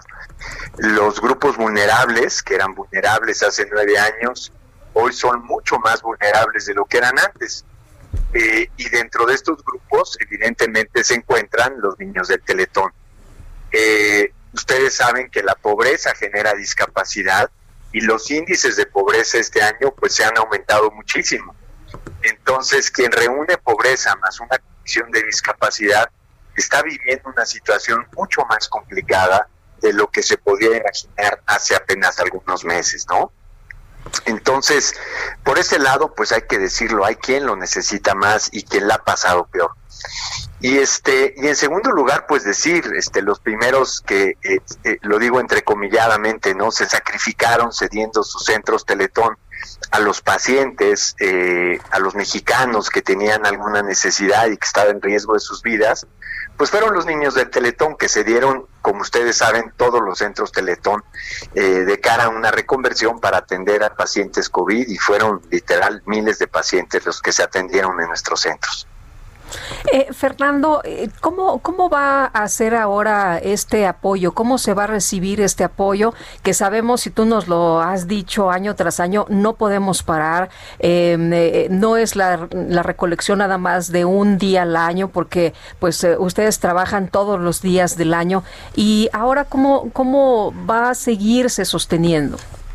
Sí, bueno, em, este año, a diferencia de los últimos 23, eh, Teletón no va a proponer una meta económica. Lo que le estamos diciendo a la gente en, un sentimiento de empatía, sabiendo que hay tanto luto, tanto dolor, tantas muertes, tanta pérdida y caída de la economía, es que la gente, eh, que entre todos decidamos cuánto vamos a donar y cuál va a ser la aportación total con la que van a contar los niños para atenderse el siguiente año. En ese sentido, eh, los mecanismos de recaudación son los mismos de todos los años. Está el, bla- está el banco, están las líneas telefónicas, los celulares, eh, los diferentes redondeos en los, en los patrocinadores. Y algo que se va a poner, eh, digamos, que estoy seguro va a adquirir mucha importancia, es la donación digital, la donación a teletón.org, por aquellas personas que consideren, eh, digamos, riesgoso el poder salir a una sucursal. Las sucursales, hay que decirlo, están blindadas, están seguras, pero eh, sabemos que quizás algunos no lo quieran hacer y entonces a través de la página de teletón.org eh, esperamos, si no, eh, aunque no pongamos una meta, esperamos reunir los fondos suficientes para seguir adelante, Lupita. Pues eh, entonces, esto es el próximo 5 de diciembre. ¿Por qué no hay una meta de recaudación? porque no queremos estresar más al país de lo que ya está, querido Sergio. Hay, hay, hay que ser empáticos con la situación del país. Y no es la primera vez. Cuando vino el terremoto hace tres años, se canceló el teletón y se recaudó para la reconstrucción. Cuando vino el huracán en Guerrero, cuando vinieron las inundaciones en Tabasco y en Chiapas, también la Fundación entiende que hay situaciones de agenda nacional que son muy complicadas. Entonces, eh, queremos queremos eh, ser empáticos y sentir los mismos sentimientos que este país está sintiendo en este momento. Pero no significa que no tengamos sueños, no significa que no tengamos una misión y no significa que queremos alcanzar un monto importante, Dios quiera y la sociedad lo permita, tan importante como el del año pasado. Fernando Landeros, presidente de Fundación Teletón, muchas gracias. Al contrario, Sergio y Lupita, un abrazo muy grande. Gracias, igualmente, Fernando. Muy buenos días. Y vámonos hasta los Estados Unidos, desde Houston, Juan Guevara, en un día muy importante, un día muy especial, Día de Acción de Gracias. Ya el eh, presidente electo Joe Biden ha escrito en su cuenta de Twitter precisamente acerca del día de hoy y se temía también, eh, pues, eh, que hubiera mucha movilidad por esta fiesta tan relevante. Juan Guevara, ¿cómo estás? Mi querida Lupita, muy buenos días, Sergio. Eh, bueno, pues sí, es una eh, día de acción de gracias en donde obviamente los mercados están cerrados, obviamente la gente en teoría está en su casa, pero solamente en teoría eh, hemos experimentado eh, un millón y medio de ciudadanos americanos viajando y esto se, se espera que sea un super evento de contagio. La CDC le avisó a las personas que no deberían viajar, la verdad no fue así, estamos esperando debido a los contagios que se esperan en acción de gracias, eh, 310 mil muertes de aquí a fin de año. Quiero decirle a nuestro auditorio que tenemos 262 mil 282 muertes, es decir, se van a más de duplicar por lo que está sucediendo en este momento. El presidente Trump no ha dado ningún, ninguna señal de manejo de pandemia. Eh, Joe Biden empieza a tratar de manejar las cosas, pero bueno, la gente no hizo caso, está viajando y esto se espera que sea un, eh, como le llaman los periodistas, un invierno negro. Pues muy bien, Juan Guevara, gracias por esta información. Saludos, buenos días. Hasta luego, muy buenos días. Y la gente no se quedó en su casa, ¿eh? Sí hubo mucha movilidad. Y bueno, pues lástima que se va a tener que pagar con la salud. Bueno, rápidamente, gracias a José Luis Leiva y Karina Fogel de Comunicación de Grupo Bimbo, que nos hicieron llegar unos eh, unas canastas Unas a Guadalupe y a mí. canastas. Y también, por supuesto, a María Esther Aguirre, la Que del Club del Optimismo, ¿verdad? que cada año nos manda un Muchas presente. gracias, por esta canasta de chocolates, creo, que nos hizo llegar. Son las 9 de la mañana con 50 minutos. Gastrolab con el chef Israel Arechiga. Y es la hora del chef. Ay, es del chef Israel Arechiga, Qué siempre rico, ya nos me- ya me sorprende, dio ¿verdad? hambre. Yo, yo de hecho, des- los jueves, no nada más los jueves de Acción de Gracia, todos los jueves doy gracias a Israel Arechiga que nos alimenta también. Adelante Israel, que no tiene, que nos tienes? No veo este? claro, ¿eh? No veo claro. Qué gusto, qué gusto saludarlos. Muy buenos días, Lupita, Sergio y todo el auditorio. Pues ya lo dijeron, hoy es jueves de Acción de Gracias y hoy estaremos platicando de qué es lo que hay siempre alrededor de la mesa en Acción de Gracias, cómo parte gastronómicamente hablando, cómo siempre la, gastronomía, el producto, la materia prima está alrededor de las grandes historias y de las grandes celebraciones. Y recordemos que esta celebración empieza debido a que los nativos americanos ayudan a los colonos europeos a que haya una primera cosecha de maíz, ¿no? Porque cuando llegan, les toca un invierno, llegan en noviembre, justo por ahí del 1621, llegan con demasiado, demasiado frío en el tema del invierno, muchos mueren y al siguiente año son los nativos americanos quienes ayudan con la cosecha, ayudan con la pesca para que puedan sobrevivir, ¿no? Y entonces se celebra que, se obtiene la primera cosecha de maíz y a partir de ahí se empieza a compartir la mesa y una de las gracias de la cena de, de acción de gracias es que justo eh, el producto que vamos a estar con- consumiendo, el producto de la cena, es producto nativo de América, ¿no? En este caso el pavo, solo como, como dato, son casi 45 millones de pavos los que se consumen en esta fecha en Estados Unidos. Y hay una historia que me encanta, que, que es la historia del perdón del pavo. De- dentro de esos 45 millones de pavos, el presidente siempre va a perdonar a un pavo, le va a perdonar la vida para, para representar también el perdón. El perdón al ave, en este caso después de tantos que se van a consumir. Y bueno, pues siempre acompañaremos el pavo con puré de papa, con un puré de camote, con judías que son como estos ejotes guisados, la salsa gravy que hecha, hecha con el mismo jugo del pavo, una buena salsa de arándanos, un pan de maíz, los postres no pueden faltar, una tarta de calabaza, una tarta dulce de maíz. De verdad que es una celebración muy norteamericana, pero que cada vez más vemos en las mesas mexicanas. Y como siempre lo he dicho, no está mal eh, poder tomar las cosas buenas de otras culturas, siempre y cuando no perdamos nuestras propias creencias, nuestras propias culturas, nuestras propias celebraciones. Y bueno, pues un, un feliz día de acción de gracias a todos. Ya saben que el día de mañana, como todos los viernes, sale el complemento de GastroLab en la edición impresa del Heraldo de México. Y todos los sábados y domingos a la una de la tarde nos escuchamos. Estaremos hablando muy particularmente de todos estos productos y de muchas otras cosas más en GastroLab. Muy bien. Gracias, Israel. Muchas gracias, que tengan un bonito fin de semana. Igualmente. Bueno, pues es Israel Arechiga. Debo reconocer que es una festividad que a mí me encanta, el Thanksgiving. Creo que todos debemos aprender a dar Sí. gracias. Además de lo delicioso que se come o se cena. Sí, el pavo con salsa de arándano. Ah, qué rico. Bueno, pero eh, eh, íbamos a ir con Javier Ruiz, ¿Pero pero, qué no. crees? Se cortó. Ah, ya Ah, no, está listo, ya. ya, está listo. No Estaba juegues dando con gracias. nuestros sentimientos, Javier. A Javier Ruiz, adelante. Hola Sergio Lupita, excelente mañana y justamente nos encontramos sobre la avenida Congreso de la Unión al cruce con la calle de Hortelanos. En este punto, Sergio Lupita, se están manifestando cerca de 40 personas, la mayoría de la tercera edad. Ellos están exigiendo que justamente no se cierre una lechería de Liconza que se encuentra ubicada sobre la calle de Hortelanos en el número 45. Argumentan que ya no quisieron pagar pues la renta donde se encuentra esta lechería y es por ello que ellos decidieron pues salir a manifestarse en la avenida Congreso de la Unión en ambos bloques de carriles. Hasta el momento pues no les han dado una resolución, una, una respuesta, sin embargo también ellos no quieren pues ser eh, pues reubicados debido a que pues la mayoría de estas personas viven en este punto de la colonia Morelos, les queda cerca esta lechería, sin embargo, en caso de ser reubicados les cuesta más trabajo llegar a estas personas, muchas de ellas pues andan en sillas de ruedas, utilizan también pues muletas y les es complicado pues justamente llegar a alguna otra, por eso también reubicados. Hay que manejar con precaución.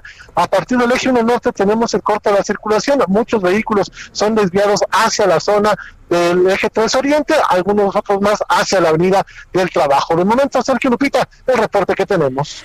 Muchas gracias, Javier. Estamos atentos, hasta luego, buenos días. Buenos días. Y se nos acabó el tiempo, Guadalupe, pero llegaste tú. Pero llegaste tú, con esa nos vamos. Mi querido Sergio, un abrazo a todos, feliz día de acción de gracias y mañana nos escuchamos tempranito. Mañana que ya es viernes, qué rapidín. Ya lo festejaremos y tenemos confirmación de Itzel González. Hasta mañana. Gracias de todo corazón. como dulce nota de una tierna canción. Llegaste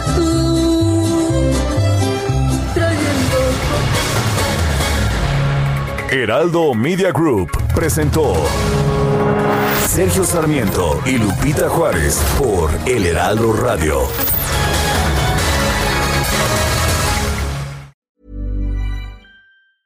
Hi, I'm Daniel, founder of Pretty Litter. Did you know cats tend to hide symptoms of sickness and pain? I learned this the hard way after losing my cat, Gingy. So I created Pretty Litter, a health monitoring litter that helps detect early signs of illness by changing colors, saving you money and potentially your cat's life. Pretty Litter is veterinarian developed, and it's the easiest way to keep tabs on your fur baby's health right at home. Go to prettylitter.com and use code ACAST for 20% off your first order and a free cat toy. Terms and conditions apply. See site for details.